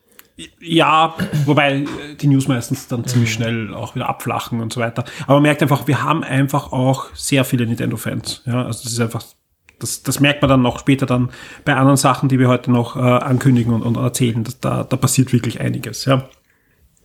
Auf Platz 14, äh, warum Captain Marvel bei DC und Marvel zu Hause ist, finde ich einen super spannenden Artikel. Ja, äh, es ist auch nicht weil er von uns selber ist, ja, aber einfach, äh, ich weiß auch, warum da so viele Klicks ist, weil da, da, das ist eigentlich eine sehr, sehr spannende Thematik, ja. Und noch dazu, weil in dem Jahr wirklich beide Captain ja. Marvel einen Film bekommen haben, sowohl ein DC als auch der, der Marvel, Captain Marvel. Also das, das war ein Artikel, der war einfach punktgenau richtig, ja.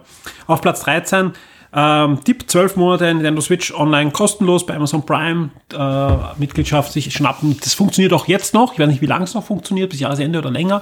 Auf alle Fälle, wer es noch nicht gemacht hat, macht das. Könnt ihr euch ein, ein Jahr ähm, Nintendo Online, inklusive aller Super Nintendo NES-Spiele, die dabei sind, inklusive Tetris und, und. Also es ist, glaube ich, eine, eine gute Sache und kostet euch nichts. Nutze ich immer noch, finde ich super.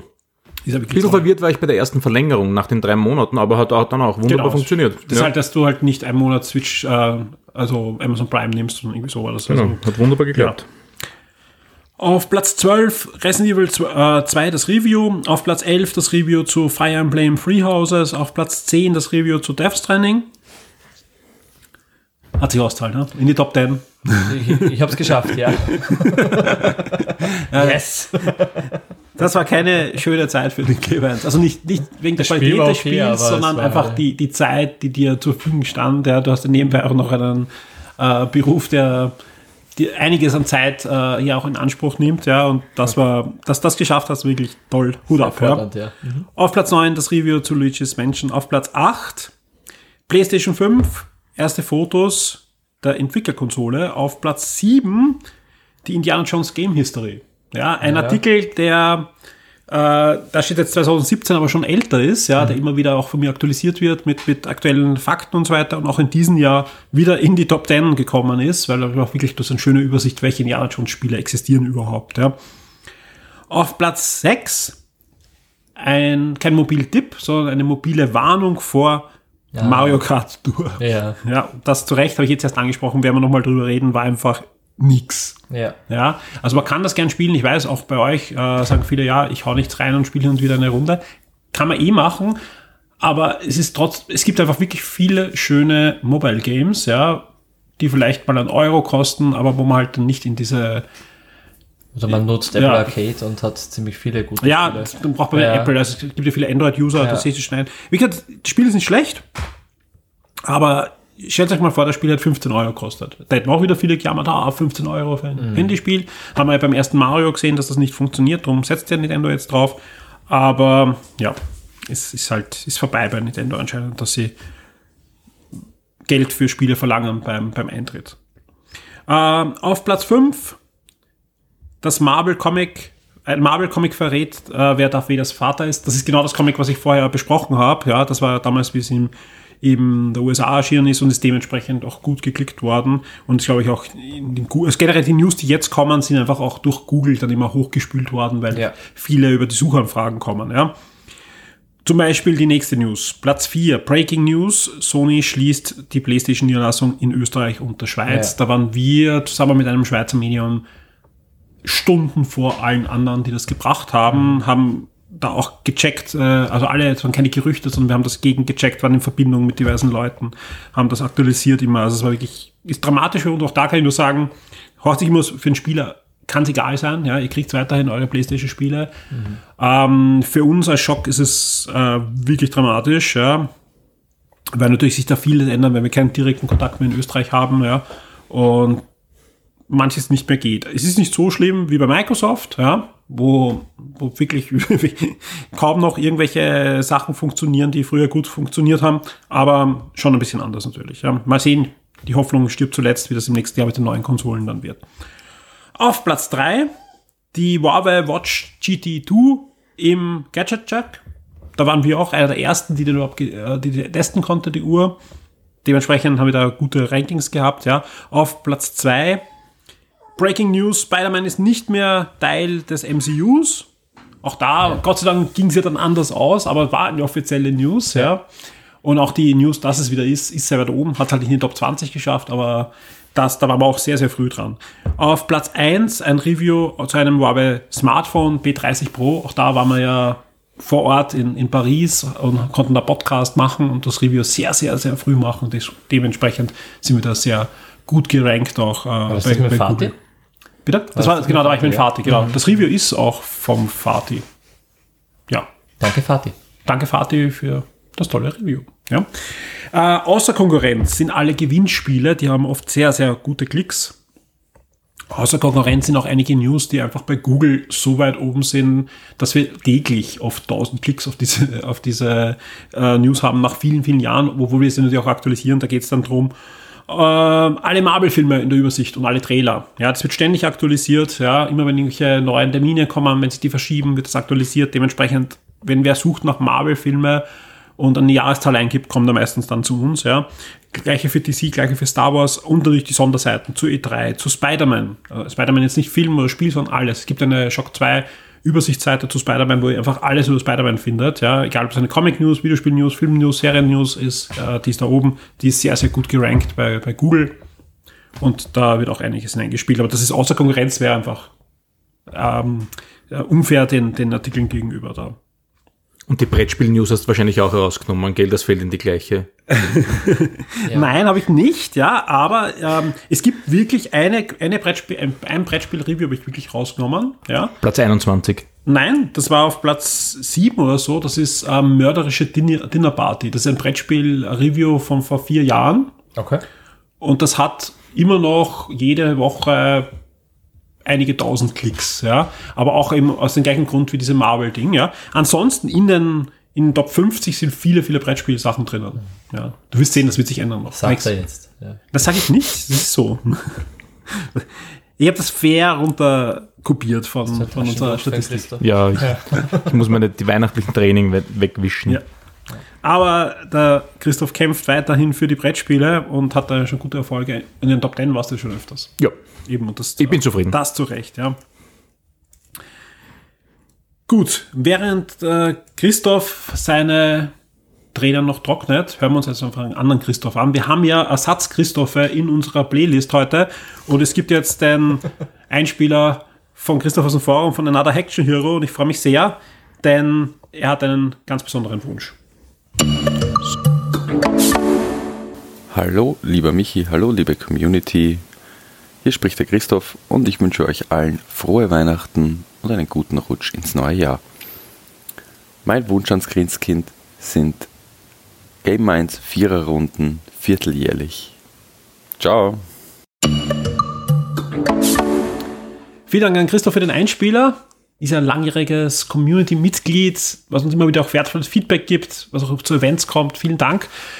Zu deinem Wunsch. Ich glaube, jeder, der den Game 1 Podcast im letzten gehört hat, hat, glaube ich, gehört, äh, dass es uns selber Spaß macht, äh, miteinander zu podcasten. Geht halt oftmals nicht so oft, ja, weil einfach alle ihr Leben haben, unterschiedliche Termine haben. Hans-Peter natürlich bei Nintendo sehr eingespannt ist, ja. Aber wir haben natürlich vor, dass wir das äh, hoffentlich nicht nur einmal im Jahr machen. Also der Plan ist, das äh, zu wiederholen und äh, nicht so lang Zeit äh, den, die Donau runterzufließen zu lassen, ist auf alle Fälle da. Ob wir es viermal im Jahr schaffen, weiß ich nicht. Was ich aber auf alle Fälle ankündigen kann, weil es gibt nicht nur den Wunsch nach mehr Game Minds mit Hans-Peter und mit Fatih und mit Alex, sondern es gibt auch immer wieder Mails und Nachrichten, die sagen, ja, ich höre den Shock 2 Podcast gern, auch den Wochenstart und auch die, die regulären Review-Podcasts, aber ich hätte gern mehr Podcasts, die fast live aufgezeichnet werden. Also nicht über Skype oder über Zencast oder was wir da verwenden an Tools. Ist auch klar, weil die sind dann dynamischer. Man sieht sich. Man, es ist immer lustiger, wenn man, wenn man sieht, der zum Grinsen anfängt, wenn man Fehler macht und so weiter oder andere Grimassen macht. Er hat einfach eine andere Dynamik. Das hört ihr da draußen. Ihr profitiert natürlich davon, ja.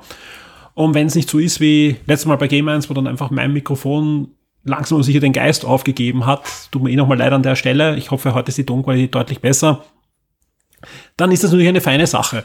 Was ich deswegen ankündigen kann, ist, dass es ein neues Format geben wird im nächsten Jahr. Nein, kein Game-1-Format, sondern ein Format, wo wir uns voraussichtlich auch wieder einmal im Monat zusammensetzen werden, was ein bisschen anders sein wird als die restlichen Formate, die wir haben, ja, wo wir noch ein bisschen dran rumfeilen, wo es auf alle Fälle im Jänner eine Pilotfolge geben wird, ja, und wo der Christoph dabei sein wird, der Clemens und auch ich.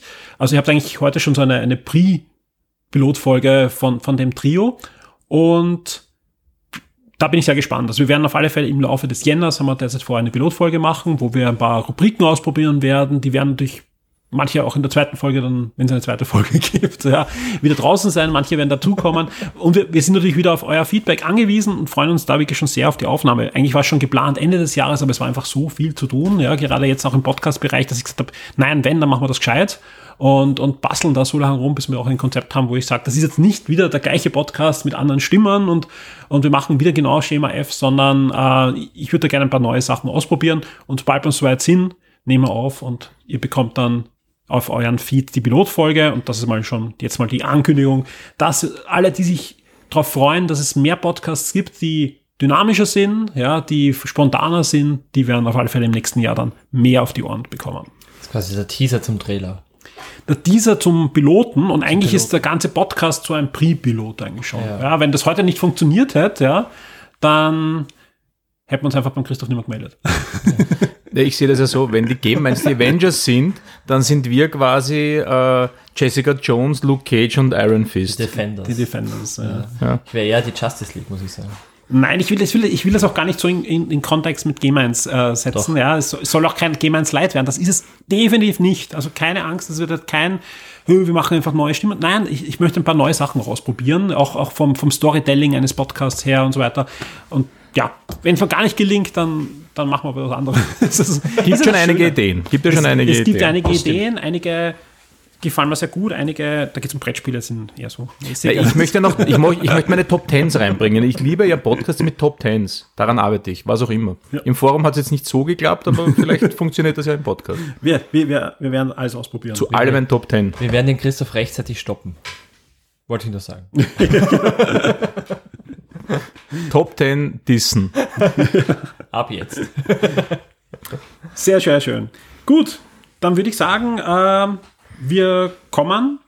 Ja, wir sind jetzt bei zwei Stunden bei der zweiten Liga. Wir kommen noch zu einem Einspieler und das ist auch wieder ein sehr, sehr hochgeschätzter, ja, kann ich sagen, mit gutem Gewissen Freund von mir, nämlich der Alexander Olmer, den ich schon viele Jahre kenne, der bei der Videogames war, der den iPhone-Blog betreibt und bei Bits und so, bei einem der größten Technik-Podcasts, äh, die es so gibt im deutschsprachigen Raum, dabei ist. Und ich freue mich sehr, dass er auch dieses Jahr sich sofort wieder bereit erklärt hat, mit mir zu sprechen. Und das war auch der letzte Einspieler, den ich erst gestern aufgenommen habe. Sprich, der ist sehr, sehr aktuell und ich kann jetzt schon sagen, der ist auch sehr spannend geworden. Ja, es ist meine ganz besondere Freunde. Bei mir in der Leitung ist schon der Alexander Olmer. Hallo. Einen wunderschönen guten Morgen. Hi. Hallo nach Finnland. Äh, du bist der Betreiber des iPhone-Blogs. Aber nicht nur das, äh, du warst auch Redakteur des legendären Magazins Videogames, bist äh, Mitglied der Bits und so Redaktion des großen Podcasts, ja. Und ich freue mich sehr, dass du auch dieses Jahr wieder mit dabei bist bei unserem Weihnachts- und Silvester-Podcast. Hallo. Ja, das ist mir eine besondere Freude, wie jedes Jahr. Das ist so nett, dass du mich einlädst. Es ist so We Weihnachtsstimmung äh, hier und, und es ist immer ein schöner Jahresabschluss für mich, diesen, diesen Podcast, diese kleine Aufzeichnung im Podcast zu haben. Das ist äh, bei dir, das ist super. Ich habe schon angesprochen, du bist Betreiber des iPhone-Blogs, ja, ein, einer großen Webseite, die sich eigentlich seit Anbeginn aber hauptsächlich halt um, ums iPhone kümmert, um alle iOS-Geräte, Apple-Geräte. Aber nicht nur das, ich war jetzt kurz vor der Sendung wieder sehr ausführlich auf der Webseite. Ich meine, es ist bei mir sowieso ein Bookmark, dass ich immer wieder drauf gehe. Äh, was mir aufgefallen ist, du doch sehr viel Videospiel-Content im Moment. Also, wie gesagt, ich habe deinen Adventkalender da ein bisschen durchgescrollt und waren mehrere Sachen auch für die Switch dabei und so. Ähm, also es zahlt sich immer wieder aus, auf den iPhone-Blog zu gehen. Also viele, viele Tipps. das ist nett. Das ist wirklich nett, dass du das sagst. Es lässt mich halt nicht los. Ne? Es steckt halt so in mir drin, ähm, dieses, dieses Videospiel-Thema. Und äh, das ist von Anfang an irgendwie dabei. Mit, und Konsolen sind immer noch irgendwie mein, mein liebstes, liebstes definitiv und, und Videospiele. Und, und ich meine, das Thema hat sich ja wirklich stark erweitert. Ne? Also als, als wir 2000, ähm, im Jahr 2000 Videogames gemacht haben, da war ja irgendwie Konsole und PC war irgendwie da. Und jetzt haben wir ähm, mobile Konsole und ähm, ähm, ja, das, das, das Thema bleibt irgendwie aktuell und es, ich mag es halt betreuen, so aus, nicht nur aus beruflichem Interesse, weil ich auch privat einfach Spaß dran habe. Jetzt ist es so, wir haben, glaube ich, eh auch schon in den letzten Jahren darüber geredet, dass, glaube ich, wir beide ein bisschen äh, darunter gelitten haben, dass Apple eigentlich enormes Potenzial hat als, als ja, als eigentlich als Konsolenhersteller mit dem mhm. Apple TV und mit vielen anderen Sachen. Du hast es eh schon angesprochen, der Markt hat sich komplett verändert. Ja, früher waren, war eine Playstation das Spielgerät oder ein Gameboy. Heutzutage sind die eigentlich unter ferner Liefen, wenn man sich die Gesamtmarktzahlen anschaut. Und die Geräte, auf denen am meisten gespielt sind, sind natürlich die Smartphones. Jetzt wissen wir natürlich, das sind viel Casual Games und viel Free-to-Play-Spiele und so weiter, was viele ausblenden, aber natürlich es sind Videospiele. Jetzt hat sich aber doch dieses Jahr einiges getan. Apple hat mit Apple Arcade für mich zumindest etwas gestartet, was äh, mich extrem stark wieder auf iOS-Geräten äh, spielen lässt, ja. Wie, wie hast du das äh, mit beobachtet oder, oder hat das dein, dein, deine verlegerische Tätigkeit beim iPhone-Blog auch, auch stark verändert, dass da jetzt plötzlich Apple doch wieder Interesse am, am Spielemarkt auch aktiv zeigt als Publisher eigentlich? Definitiv. Also das war, ähm, ich war, ich war so ein bisschen, ein bisschen down definitiv drauf die letzten Jahre, weil iOS einfach so, ich meine, ich war sehr froh darum, dass, dass sich der Markt einfach erweitert hat und dass viel mehr Leute einfach spielen, ja, im, im weitesten Sinne spielen, einfach, ähm, äh, egal wie casual die Games sind. Ich bin da, da froh drüber und ähm, würde das auch nie so wertend sagen, weißt du, mit was man seine Zeit verbringt und so weiter. Aber ähm, der iOS Gaming Markt, der war durchaus kritisch zu be betrachten die letzten Jahre, weil da immer mehr In-App-Käufe, irgendwie Free-to-Play, wo du irgendwo sagst, hast, ist so eine Mechanik, die einfach irgendwie darauf abzielt, einfach nicht das beste Spielerlebnis zu haben, sondern einfach das meiste Geld aus den Leuten rauszukitzeln. Und das war schon irgendwo, ich habe das auch in meiner Anzahl der Artikel irgendwie gesehen, ich habe weniger Spiele einfach mir angeschaut. Es waren immer so mal Highlights dabei das Jahr äh, über, aber nichts. Äh, also der, der Gesamttrend, der war nicht super positiv. Und Apple Arcade macht, äh, stellt das Ganze so ein bisschen äh, ja, einen schönen Scheinwerfer äh, auf, auf wirkliche Highlights. Und das Angebot ist ja sehr, sehr nachvollziehbar, sehr transparent, würde ich sagen. Du zahlst fünf Euro im Monat und hast halt Zugriff auf äh, über 100 Spiele. Äh, und die werden immer noch mehr. Äh, wir haben gerade so eine, so eine lustige kritische Zeit hier, ähm, äh, betrachten wir, weil die ersten 100 Spiele sind gleich rausgefallen oder das startete mit 70, 80 Spielen. Und dann kam immer wochenweise war das was dazu. Und dann hat man die Zahl 100 erreicht. Und dann wusste man nicht so wirklich, geht es jetzt noch weiter? Und ja, es stellt sich raus, geht weiter. Also gerade heute kamen wieder neue Titel und das ist eigentlich ein sehr nettes Angebot, was ich halt auch besonders äh, schätze, weil ich Kinder habe und die, ähm, das ist ja so ein Angebot, das buchst du einmal für dich und dann hat die ganze Familie Zugriff über den Familienaccount. Das heißt, ich kann meine Kinder in diesen Store schicken und die können sich was aussuchen und ich weiß, da ist keine Werbung drin, da ist kein In-App-Kauf drin und das sind Spiele, da haben Leute drüber geschaut. Also da, der, der Content, der ist auch entsprechend äh, angepasst. Natürlich äh, würde ich sie jetzt nicht, irgendwie, also die sind noch so jung, die würde ich nicht alleine jetzt irgendwie was komplett spielen lassen. Ich habe da immer schon ein Auge drauf, aber das ist einfach ein gutes Startangebot für die Kinder so. Und, und ich habe auch ehrlich gesagt so ein paar Titel gefunden, die mir wirklich Spaß machen. Und ähm, ich, ich finde es ein, ein sehr positives, nette, nette Erweiterung, die, die Apple sich da leistet. Absolut, ja. Also ich kann nur von mir bestätigen, dass äh, ich habe vor kurzem ein iPad Pro gekauft, ein, ein, ein zwei Jahre altes, aber halt, halt günstiger ja. bekommen, ja, und, und da war genau zum Apple Arcade Start, das war wirklich ganz, ganz fein. Und ich habe mir selber erwischt, ich bin ja ähm, Apple-User, also ich hab, am Mac äh, arbeite ich und, und halt iPads äh, zu Hause, habe aber ein Smartphone, mhm. wo Android drauf läuft, ja.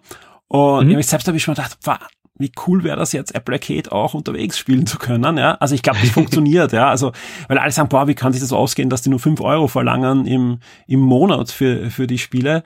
Äh, ja, das funktioniert einfach mit der Hardware, weil einfach du, du natürlich in diesen äh, Apple-Kosmos noch mehr hineingesaugt wirst, ja.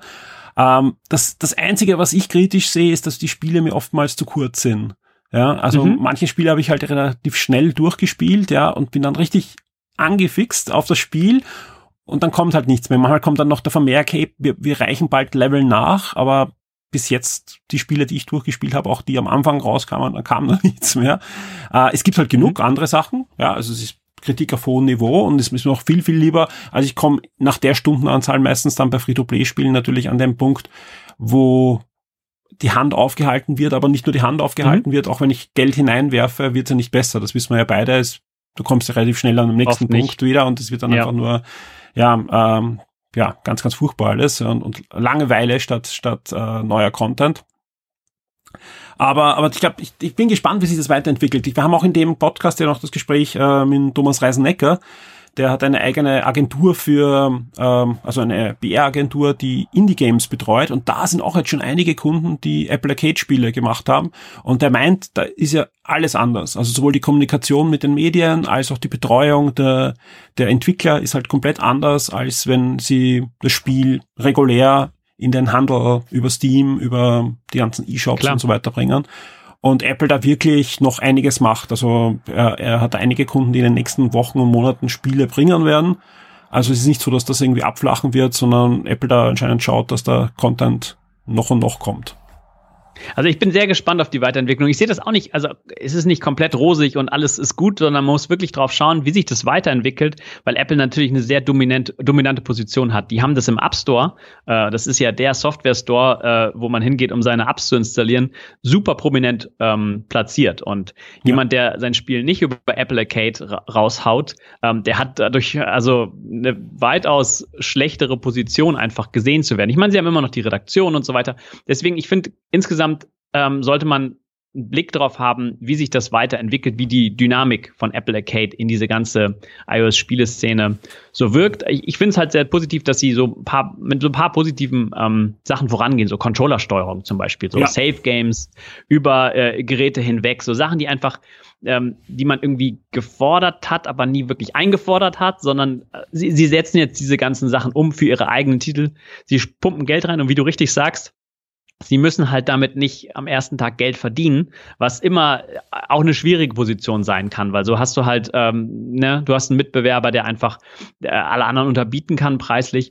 Aber es sind halt es sind halt, äh, viele von diesen Spielen sind, sind nette kleine Indie-Projekte, sind nicht so die großen Publisher. Es sind auch ein paar Spiele von großen Publishern dabei, aber nicht irgendwie, ich war über die Anzahl, muss ich sagen, äh, oder die, die Qualität der Spiele durchaus erfreut, weil das sind so kleine, nette Spiele gewesen ähm, und nichts irgendwie, wo, wo du sagst, okay, das haben wir jetzt schon auf allen anderen Konsolen schon mal gesehen und das ist so Standardware.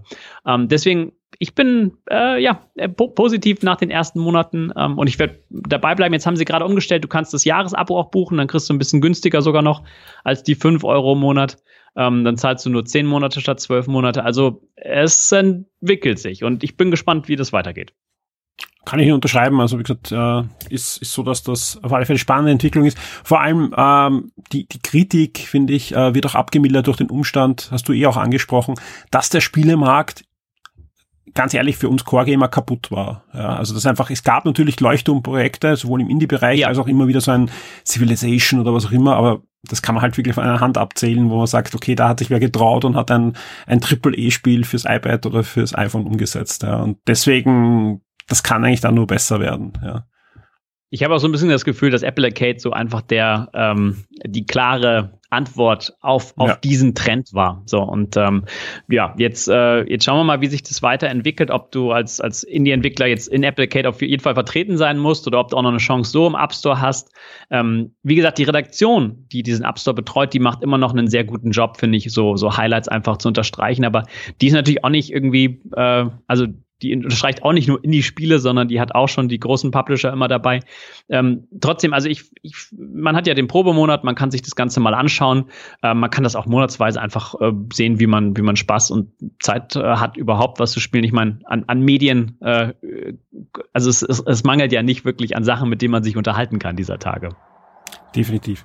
Vielen Dank für, für den, die, den, den zusätzlichen äh, deine zusätzliche Meinung zu, zu Apple Arcade, ja, und kommen wir zu deinen Highlights, ja. Mit was möchtest du denn starten? Ähm, können wir mit dem Film starten? Wir können mit dem starten, ähm, was du möchtest. Bitteschön. äh, mein Film äh, des Jahres, obwohl ich ja die Interpretation immer so ein bisschen lax nehme, aber der Film hat mich nun wirklich ähm, auf, auf vielen Ebenen ähm, äh, angesprochen, ist äh, der Joker dieses mhm. Jahr. Äh, Joaquin Phoenix ähm, fand ich einen äh, fantastischen Film mit einer logischerweise fantastischen schauspielerischen Leistung, ähm, aber insgesamt äh, beziehungsweise so bin ich in den Film reingegangen, so dass jeder gesagt hat, hey, die schauspielerische Leistung ist so das Beste, was du und das stimmt auch. Ähm, aber ich habe nicht erwartet, dass der, dass der Film ein mit diesem Look, den er hat, diesen diesen diesen schmierigen, ähm, äh, ja endzeitlichen Look von einer, von einer modernen Stadt so beeindrucken kann. Also es sind so, so Bilder, die dich umhauen. Ich habe mir manchmal bei dem Film so gedacht, ich hätte das gerne als, als Screenshot und dann ausgedruckt an der Wand, weil das einfach so, also das, das Color Grading von diesem Film ist, ist so fantastisch, muss ich sagen. Da gibt's wirklich einige, einige Szenen, wo ich sage irgendwie so, das ist, äh, das wäre würdig als Bild an die Wand zu hängen, wirklich. Ähm, und äh, ja, nebenbei ist es ein, ein, ein sehr interessanter, ein, eine sehr gute, äh, interessante Comic-Verfilmung meines Erachtens. Und Comic-Verfilmungen, die klappen ja nicht immer.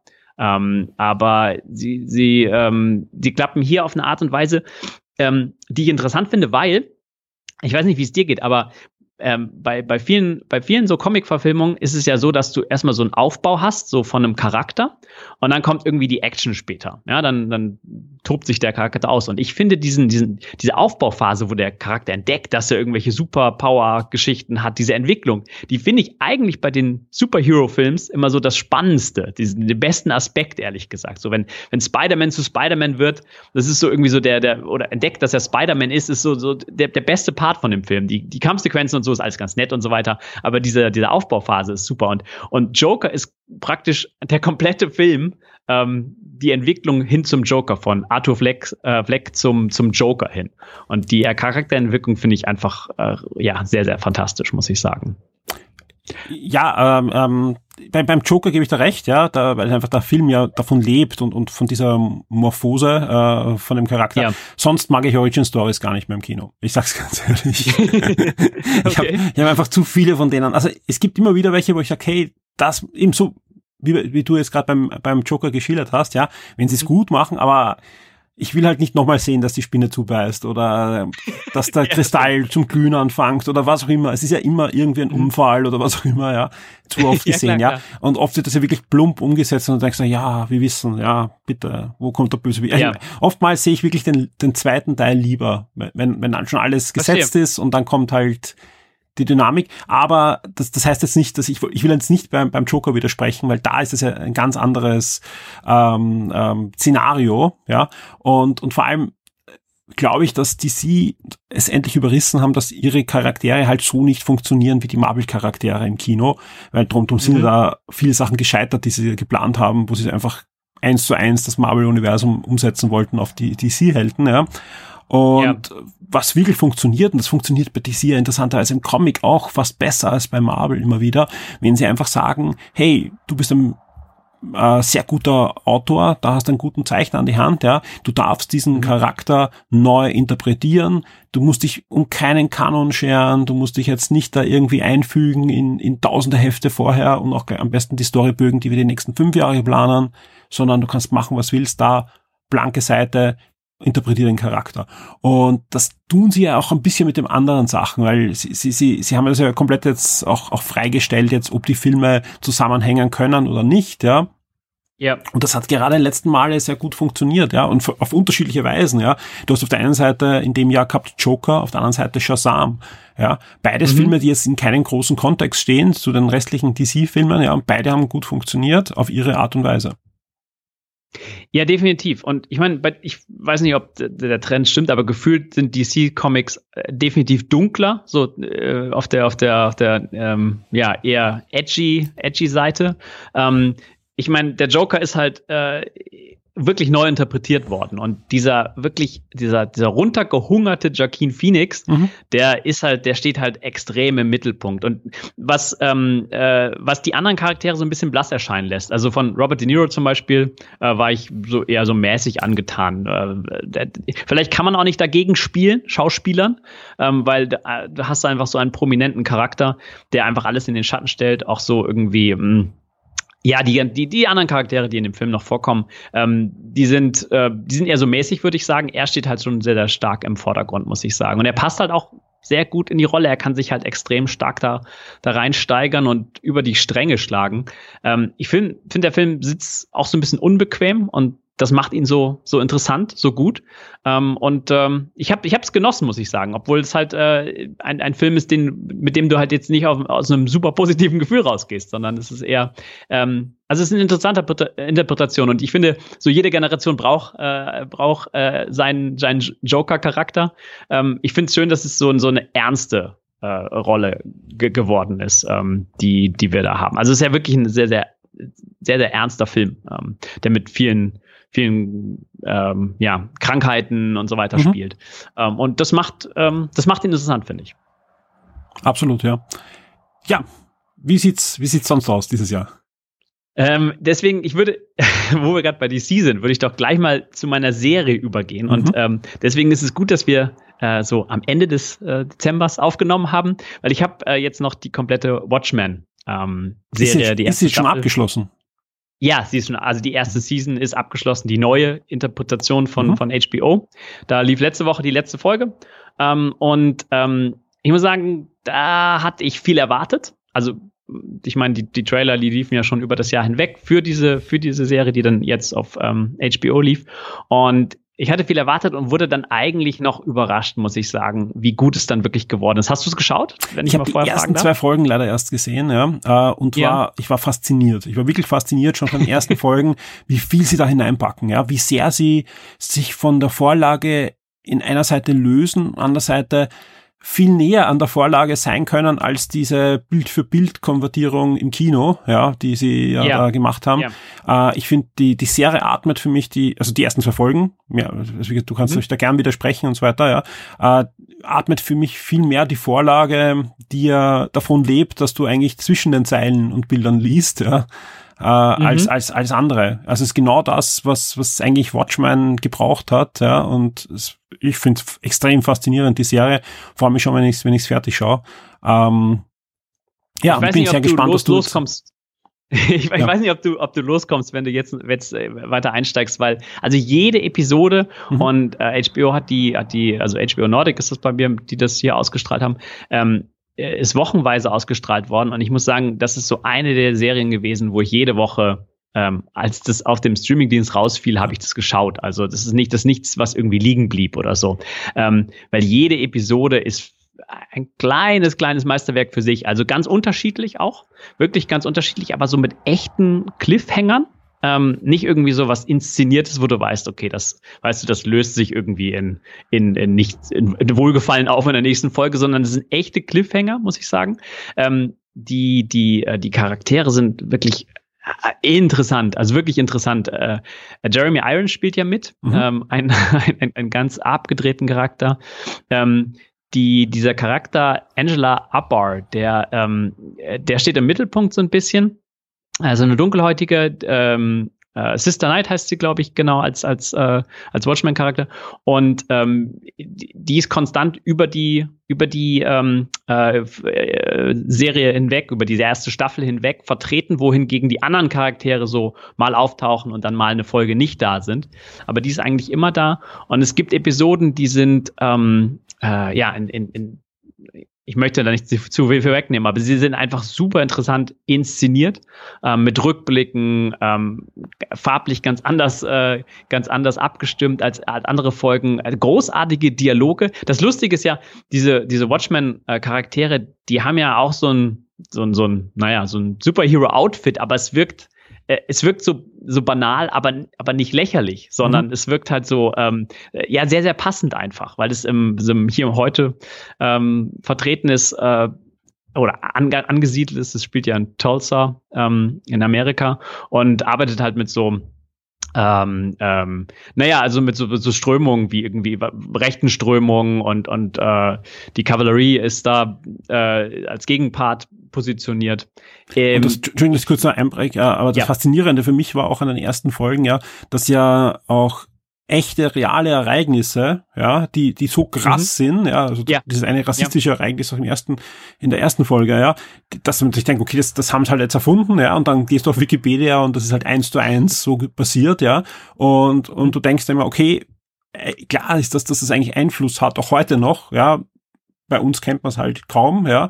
Äh, und das, das ist halt sehr spannend, dass solche Sachen aufgegriffen werden, dann vermischt werden mit dem Watchmen Comic-Universum, ja und dann in einen Kontext in die aktuelle Gegenwart gesetzt werden, das finde ich beeindruckend. Das trifft das trifft's viel besser, wie du es gesagt hast. Also das ist ja, das ist ja so der Kontext von, von Rassismus und so weiter, der halt mit diesen Elementen von halt irgendwie ein Superhero-Movie äh, oder, oder eine Welt spielt und die vermischt. Das ist ja von dem Lindelof ähm, produziert, der Lost gemacht hat und The Leftovers ähm, die ich auch schon auf ihre Art und Weise faszinierend fand. Ähm, ich finde, er hat da was ganz Interessantes geschaffen, auch, auch ein bisschen losgelöst ähm, äh, und, und offen für Interpretation. Also ähm, die, die, diese erste Season, und, und das ist, glaube ich, kein Spoiler, kann sagen, ähm, die kann auch so für sich einfach stehen, ja. Die, die muss irgendwo nicht anknüpfen, die könnte an vielen Stellen anknüpfen, die kann aber auch einfach nur für sich stehen. Also Absolut. ich bin mal ges bin gespannt, wie es da weitergeht, weil ich glaube, da gibt es noch keine, keine, also über Deals wurde noch nicht öffentlich zumindest gesprochen, was sie weitermachen. Ich glaube, sie war sehr erfolgreich. Ähm, sie auch, auch glaube ich, sehr geschätzt von vielen Leuten, aber man man, man, könnte Season 2 machen, es hat nichts mit Tulsa und, und den mhm. Ereignissen mhm. dort zu tun. Ähm, man könnte aber genauso anknüpfen an vielen, ähm, vielen Geschichten. Und also äh, ich muss, äh, ich weiß nicht, also allein die Musik, die ist auch auf Apple Music, habe ich die gefunden und so weiter äh, von Trent Reznor. Ähm, das, das, passt, da passt so viel da zusammen einfach. Ähm, ich hätte das nicht so gut erwartet, ehrlich gesagt. Und ich bin wirklich überrascht worden, ähm, dass, dass mir diese, diese Umsetzung von Watchmen, mit denen ich halt so leichten Bezug habe, ich habe den Film natürlich gesehen, ich habe in das Comic reingelesen und so weiter, aber ähm, äh, Watchmen ist so interessant, weil, weil man kann so mit, mit, mit viel Nichtwissen dort aufschlagen und ist gut unterhalten und man kann komplett in diesem Universum verankert sein und du ziehst auch alles für dich daraus. Also das ist, das trifft so eine sehr interessante äh, Linie, muss ich sagen. Ja, also wie gesagt, äh, kann ich mich nur anschließen. Also auch ein ganz geiler, äh, ganz toller Tipp von, von dir. Ähm, weil einfach das auch so eine typische HBO-Serie ist, die, die sie auch dringend gebraucht haben, nach, nach dem ja, Ende ja. von Game of Thrones, ja. Ja. Ähm, und, und ja, Westworld, mal sehen, wie es da weitergeht und so weiter. Watchmen ist wieder so eine Serie, boah. Also da, und ich bin mir also, sicher, da kommt eine zweite Staffel, weil einfach das sowohl erfolgreich ist, als auch das, äh, was sie ja brauchen, dass sie in den Medien sind als, als äh, Kritiker-Darling, ja. Und, und das ja. haben sie absolut geschafft, ja. Ja, das ist interessant, dass du das ansprichst, weil äh, Watchmen, da, da muss man schon sagen, da lag halt nach diesem Ende von Game of Thrones äh, viel auf den Schultern so. Also ja. äh, HBO war da, das hatte keinen, keinen leichten Stand. So, ne? äh, da waren ja die Witze im Sommer irgendwie, okay, jetzt Game of Thrones zu Ende, irgendwie, jetzt kann man HBO irgendwie abschalten und so weiter. Und, und dann war als als wirklich eine große namentliche Neuerung war der Watchman angekündigt. Und ähm, sie waren sehr selbstsicher, dass das irgendwie gut ankommt und le letztendlich ist es auch sehr, sehr gut ange angekommen. Und also, wie gesagt, ich glaube sicher, dass es weitergeht. Mal gucken, mit welchen Charakteren ähm, und mit welcher Storyline und, und wie sie das verknüpfen oder auch nicht verknüpfen. Aber die so für sich, die kann man wirklich, also auch wenn man nichts mit Watchmen bislang zu tun hatte, kann man die einfach schauen ähm, und äh, kriegt dann vielleicht, kriegt nicht jede Nuance, definitiv nicht, aber ähm, ist super gut unterhalten über neun Episoden, ist glaube ich. Du siehst es auf äh, HBO Nordic in Finnland. Ja. Ähm, bei uns läuft's aktuell auf Sky. Auch da, mhm. glaube ich, Wochen aktuell, sprich, auch da wird's jetzt fertig sein, dieser Tage. Und ja, muss ich, muss ich mal anschauen. Ich hoffe, ich komme zwischen Weihnachten und Silvester irgendwo dazu dass ich mir die Serie fertig anschaue, weil, weil ist, ist für mich ganz weit oben äh, und, und eigentlich hat es gar keinen Grund, warum ich es mir nicht angesehen habe, sondern es ging nur drum, ja, dass, dass ich das eigentlich, ich habe auch gedacht, ich, ich warte bis fertig ist, aber vielen Dank gleich auch für die Info, das jetzt so weit ist und mal sehen. Aber jetzt kommt The Witcher auch Also- auf Netflix. Uh, das wird, es ist, es ist echt schön. Nee, aber, aber, aber ich sag dir, also Watchmen, ich saß bei einigen Episoden so mit offenem Mund da und, und ähm, wenn du Episode 8 geschaut hast, vielleicht rufst du mich dann an. Weil, also das, das sind so, so Meilensteine, wirklich. Und Ja. ich, muss sagen, ich, ich bin nicht jemand, der, der Sachen nochmal schauen würde oder so. Weißt du, ich bin nicht jemand, der so einen Rewatch macht oder so, oder nur zu ausgewählten Geschichten. Aber bei, bei äh, denen hätte ich es mir, also äh, speziell Episode 8 ist fantastisch. Also wirklich ganz große Serien, Serienunterhaltung, muss ich sagen. Und ähm, ja, ich, ich saß ähm, sehr gebannt vor dem Fernseher und, und habe jede Folge ist so eine Stunde lang, was schon ja eine Ansage ist. Ähm, Ja. Aber da ist keine Minute irgendwie überflüssig oder so. Oder keine Folge, wo du sagst irgendwie, ach, das war jetzt irgendwie, um die Serie zu strecken oder so. Nee, nee, das ist wirklich on point bei, bei, bei, ähm, bei, bei allen Folgen. Ist schon wirklich gut gemacht. Sehr schön. Wie schaut sonst aus? Ähm, Spiele. Ähm, als Spiel habe ich mir äh, so im Kontrast zu, ähm, wo wir über Apple Arcade gerade gesprochen haben, habe ich mir mal einen Titel rausgesucht, der eine Portierung ist auf iOS. Äh, die kam auch schon relativ früh im Jahr. Dead Cells äh, war für viele, glaube ich, im letzten Jahr so ähm, der Hit auf der Switch. Und äh, da habe ich es auch gespielt, logischerweise. Ähm, die kam jetzt für iOS und ich dachte mir, gut, okay, so eine Portierung, wie gut kann die wirklich sein? Ähm, sie ist sehr gut geworden. Sie ist wirklich sehr gut geworden, ähm, mit Einschränkungen natürlich. Ähm, ich habe äh, ich habe es fast noch mehr gespielt auf iOS als als auf, auf der Switch. Ähm, und zwar äh, die Controller Support ist ist wirklich gut ge geworden. Das ist ja so ein so ein so ein Roguelike. Ähm, ich meine also Dead Cells muss man wahrscheinlich gar nicht mehr erklären, obwohl es so in die, in die Schiene fällt. Es ist so, so ein Pixeltumult, der auf dem Bildschirm stattfindet und man wiederholt halt ähm, Level, die äh, sich neu generieren jedes Mal und sa sammelt Waffen und, und lernt dann die Charakteristiken von den Gegnern kennen. Ähm, äh, und äh, hat einen fantastischen Soundtrack. Äh, man kann man kann es ewig spielen oder auch nur ganz kurz spielen. Die die iOS-Version mit der Touchsteuerung, sie haben sich da was Eigenes überlegt und äh, muss ich den Hut vorziehen, das ist gut gemacht. Sie haben so eine Auto-Attack-Geschichte integriert. Wenn man nah an einem Gegner steht, dann greift, greift er automatisch an. Das kommt natürlich diesem der Bedienung auf dem Touchscreen so ein bisschen entgegen. Nichtsdestotrotz, ich ähm, muss sagen, ich habe es lieber mit Controller gespielt. Die Controller-Steuerung ist ähm, so, wie man sich das vorstellt. Sie haben das zuerst nur auf dem iPad und auf dem iOS äh, veröffentlicht und jetzt kam später noch die Apple TV-Version, ähm, was, äh, was sehr, sehr cool ist, weil dann kann ich es einfach direkt an den großen Bildschirm mit, mit auch mit Controller spielen.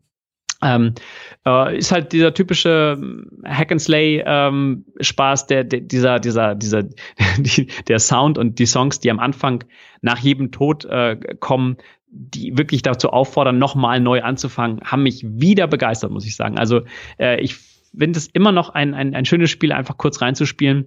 Ähm, schön, dass es auf iOS gekommen ist jetzt. Also das ist ja so ein, wie gesagt, ein Titel, der neben Apple Arcade, also man muss ihn separat noch kaufen im App Store äh, für so ein paar, paar Euro, aber ich finde, der ist, äh, der ist, ist äh, sowas von wert. Also wenn, wenn man sich begeistern kann für so ein bisschen ähm, ja, Pixel-Tumult und, ähm, und so, ein, so eine wiederkehrende Spielhandlung, weil, wie gesagt, man st- streunt durch die Level und wenn man stirbt, dann geht's halt von vorne los mit Leveln, die einfach neu erzeugt werden. Äh, und das macht mir, macht mir immer noch viel Spaß. Wie gesagt, die Switch-Version viel gespielt, muss ich sagen, und die iOS-Version wahrscheinlich noch länger, ähm, weil, weil es halt auf allen Geräten verfügbar war. Das Schöne ist, die Controller. Kann, kann man ja wirklich auch überall spielen. Gibt Linux, macOS, Windows Ja. natürlich. Jo. Dann eigentlich alle Konsolen jetzt im iOS dazugekommen und, und Apple, Apple TV und fürs nächste Jahr ist dann auch noch Android angekündigt. Also man kann es wirklich überall Okay. ausprobieren. Und die Besonderheit, das sehe, du hast sie sehr gut äh, zusammengefasst, diese Mischung aus Roguelite, äh, wo man halt immer wieder anfängt und natürlich aber trotzdem äh, Metrovania, äh, Ja. Metroidvania, äh, dass du halt auch äh, diesen Exploratore, ähm, also diesen Erforscher-Drang hast und, und die Levels halt erkundest und da immer versuchst, mit neuen Fähigkeiten neue Sachen zu, zu schaffen. Also das ist Genau, wirklich du kriegst die ein neuen tolles Spiel. Waffen und Genau. Du kriegst die neuen Waffen und, und lernst dann halt die, ja, die Charakteristiken der Gegner kennen. Und auch wenn du die Level nicht kennst, kennst du ja ungefähr so die, das Theme der, der, der jeweiligen Welt und, und wie die Gegner sich verhalten und wie sie angreifen. Und das lernt man halt mit der Zeit. Und dann Ja. wird man halt äh, besser. Und, und sie machen wirklich einen sehr, sehr guten Job. Ähm, wenn sie dich halt äh, killen, dann dann, dann, dann äh, darfst du von vorne anfangen und, und es ist schon sehr verführerisch so, so strukturiert, dass du halt auch wirklich äh, dich ge ge gezwungen fühlst, nochmal von vorne anzufangen, weil äh, der nächste Lauf, der wird sein. So, ich bin mir ganz sicher. einer geht noch. Ähm, und dann einer, einer geht noch, genau. Das ist ähm, also Dead Cells kam halt dieses Jahr für iOS. Ähm, ich finde es auch grafisch sehr sehr gelungen. Ich habe es äh, portabel auf der Switch gespielt und das ist du durchaus vergleichbar mit der iOS-Version. Mhm. Also es ist jetzt nicht, nicht die, die, die höchste, die höchste Schärfe, aber äh, für, für diese Art von Optik und so weiter funktioniert das Okay. ähm, sehr, sehr gut. Sehr schön. Ja. Sehr schöner Tipp, ja. Ähm, und wo wir dann bei der Switch sind, Mhm. ähm, das ist, äh, ja, wie gesagt, die Konsole, habe ich, glaube ich, letztes Jahr schon gesagt, so die über allem ragt bei mir im Moment.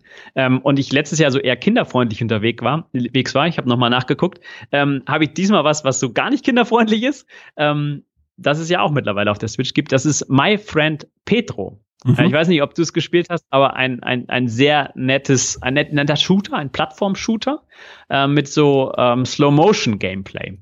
Ähm, äh, es erinnert so ein bisschen an John Wick, äh, den, den Film John Wick und, und Matrix, so Keanu Reeves, wenn man in die, in die Ecke will. Hat natürlich auch so Elemente von Max, Max Payne. Ähm, äh, und, und ist halt ein, ein Shooter. Man hat verschiedenste Waffen, so doppelte Pistolen beispielsweise, und kann sich dann ähm, durch so eine so ein 2D, 2,5D Level ähm, äh, schießen. Äh, und die Besonderheit bei dem, bei dem Spiel ist so ein bisschen, dass alles auf Stunts und Optik äh, getrimmt ist. Also durchzukommen ist eigentlich nicht wirklich das Ziel, sondern elegant durchzukommen. Das ist so die, die eigentliche, ähm, ja, die, die eigentliche Herausforderung an dem Spiel. Dass, dass du halt so das Beste, be beste Optik in dieser Bullet Time abgibst, dass du dich besonders drehst, dass du irgendwelche Messer kickst, die dann durchs Level fliegen, dass du, ähm, dass du irgendwie kopfüber an irgendeinem Haken hängst und dich dann fallen lässt und zu allen Seiten feuerst und besonders cool dabei aussiehst. Und ähm, es gibt auch ein Rating dann äh, nach dem Level ähm, entsprechend, wie, wie gut du warst. Es hat null Story, also wirklich null Story. Ähm, äh, die, die, es gibt auch nur eine Rangliste, keinerlei wirklich Kostüme freizuspielen und so weiter. Ähm, es sind äh, unterschiedlichste Level. So die ersten ersten Level haben mir sehr gut gefallen. Ist beispielsweise eine Küche. Da kannst du auch zum Beispiel so kann so eine Bratpfanne kannst du in die äh, in die Luft werfen. Dann kannst du da gegenschießen und dann prallen die ähm, äh, Patronen in alle Richtungen ab und, und töten vielleicht den Gegner mit einem Headshot und du landest auf dem Skateboard oder so weiter. Also so wildes, wilde Kombinationen, die dich cool aussehen lassen, ist äh, das Ziel des Spiels. Ähm, und äh, ja, hat mir, hat mir gut gefallen. Kam über, ähm, also Publisher war Devolver Digital und ähm, äh, die machen ja durchaus interessante, abgefahrene Dinge. Ähm, und das Studio ist Dead Toast, hatte ich auch noch nicht irgendwie vorher gehört. Hat, kam irgendwie, ja, kam auf der Switch und hat mich, hat mich überrascht, muss ich sagen. Ist halt so ein Spiel, also da, da, da spritzt schon das eine oder andere so rotes Blut. Ähm, es ist, äh, ist logischerweise wegen dem Look nicht wirklich, äh, aber es ist trotzdem für Erwachsene. Also es ist kein, kein Kinderspiel, definitiv. Und schön, dass es sowas auch auf auf der Switch gibt, muss ich sagen. Ist so ein, so ein Indie-Titel, der so ein, so ein paar Euro nur kostet, also kein, kein äh, Vollpreisspiel. Ja, das hat mich, das hat mich, äh, also weite Definition von Spiel des Jahres, weil äh, es wird sicherlich nicht in vielen Listen auftauchen, aber ich dachte mir, das ist durchaus mal eine Erwähnung, weil ähm, es durchaus eine Besonderheit, die, ähm, äh, die, die, ja, die nicht oft abgebildet wurde. Genau. Ich habe jetzt nur kurz geschaut, was die vorher gemacht haben, diese Dead Toast. Äh, Mhm. und hauptsächlich irgendwelche Webgames. Auch da unter Okay. anderem äh, zum Beispiel My Friend Petro Arena hat's gegeben und so. Also das ist schon, Ja, okay. also den, den Helden hat's vorher schon gegeben. Äh, aber sonst Webgames. Also so Flash, Ja, Flash Games und so. Also Pedro ist irgendwie eine sprechende Banane und Ja. so weiter. Das ist alles ein bisschen abgefahren. Der, der Held ist so ein bisschen, der sagt nichts und der, der spricht auch nicht. Die Banane macht so ein paar Anweisungen. Das ist alles so ein bisschen zu ignorieren. Auch, wie gesagt, keine, keine Story und so weiter. Aber das Gameplay ist interessant, weil sie viel mit der Slow Motion arbeiten und äh, den coolen Moves und äh, aber da, ich weiß nicht, das ist so ein, vielleicht falle ich auch in dieses, ähm, äh, vielleicht spricht mich dieses Genre besonders an. Das sind halt so für kurze Spiele zwischendurch. Du kannst halt hier mal ein Level spielen. Es sieht auch gut aus. Also ich meine, das, das, das ist schon klar. Sieht das, sehr gut aus. Ja, also das ist einfach, ist einfach ein schön inszeniertes Spiel auch, was, was auch Spaß macht, wo die Steuerung gut ist. Also da, das, das ist eine, eine tolle sich Empfehlung. An sich selbst, weißt du? Es Ja. erfreut sich an sich selbst Genau. so ein bisschen. Also das, es, es kreist in seinem eigenen Universum um sich selbst, hat so Blur-Effekte, die Ja. halt Und nimmt ja, sich selber auch nicht Action- ernst. Also Nee, gar, gar nicht, gar nicht, genau. Da- Das ist so. Ähm, das, das natürlich limitiert das alles so ein bisschen und die, die Moves wiederholen sich weiter, aber es ist trotzdem umfangreich genug, dass du halt, ähm, dass du eine lange Zeit damit unterhalten werden kannst, halt. Ähm, weil du halt die Level nochmal spielst und dann irgendwie nochmal besonders gut aussiehst, etc. Ähm, ja, man hat, hat irgendwie, hat mich erfreut, muss ich sagen. zu Recht, ja. Alex, vielen Dank äh, für deine Highlights. Ja. Ähm, wie gesagt, ähm, ich habe eher erzählt, äh, du, si- du sitzt ja in Finnland. Wie ist da das Wetter gerade? Genauso warm wie bei uns, also wahrscheinlich ein bisschen kühler, aber wahrscheinlich auch nicht so kalt wie sonst, oder? Ist ja ganz Ja, Europa genau. irgendwie Also- gerade ein bisschen im Hoch, temperaturmäßig. du, ja, wir warten auf den Winter dann, äh, irgendwann im Januar ja. oder so. also, also, ähm, nee, also äh, ich meine, der Norden von Finnland, ich bin ja im Süden, ne? Und Mhm. Finnland ist ja durchaus ein flächenstarkes Land. Ähm, und der Norden, der hat natürlich Weihnachtswetter und den Weihnachtsmann und so weiter, aber ähm, hier im Süden ist, äh, ist, ist noch Regen und so weiter. Also wir, wir warten gespannt. Äh, dann bleibt mir vor allem dir und deiner Familie ein schönes Weihnachtsfest äh, zu wünschen. Natürlich auch einen guten Rutsch ins neue Jahr. Und ja, ich hoffe, wir hören uns auch im nächsten Jahr. Ich habe mich sehr zu bedanken für die erneute Einladung. Es ist immer nett dabei zu Ich- sein. ich sag Und vielen Dank. Definitiv. cool, danke dir. Bis zum nächsten Mal. Tschüss. Ja, war ein schöner Einspieler mit dem Alex Olmer aus Finnland. Ist immer schön, wenn da nicht alle aus Österreich und Deutschland kommen, sondern auch ein paar halt verstreut sind. Ähm, ich würde sagen, wir schließen jetzt den zweiten Teil des großen Weihnachts- und Silvester-Podcasts ab. Ja, wir sind bei zweieinhalb Stunden, das ist eine, eine gute Zeit. Und kommen bald wieder. Also wenn ihr VIP seid, könnt ihr gleich weiterhören. Ihr habt schon alle Folgen bei euch am VIP-Feed oder könnt es herunterladen. Wenn ihr nicht VIP seid, dann ist das jetzt der richtige Augenblick, natürlich VIP zu werden und mit uns gemeinsam ins neue Jahr zu starten als VIP. Das könnt ihr auf Patreon machen oder natürlich auf Steady. Seit kurzem, ja, bei Steady ähm, ist ein Berliner Unternehmen, funktioniert das Ganze wie auf Patreon. Ihr bekommt alle Sonderfolgen, alle Archivausgaben und so weiter. Könnt aber nicht in Dollar, sondern in Euro bezahlen über diverse Möglichkeiten, plus was dort funktioniert, was auf Patreon nicht funktioniert. Es funktioniert auch über Bankeinzug, sprich, da, wer keine Kreditkartenkarte angeben möchte oder PayPal nicht hat und so weiter, kann da einfach mit Bankeinzug bezahlen. Das ist super sicher. Kann, glaube ich, 14 Tage auch zurückgebucht werden, wenn irgendwas nicht stimmt und so, aber das haut alles hin.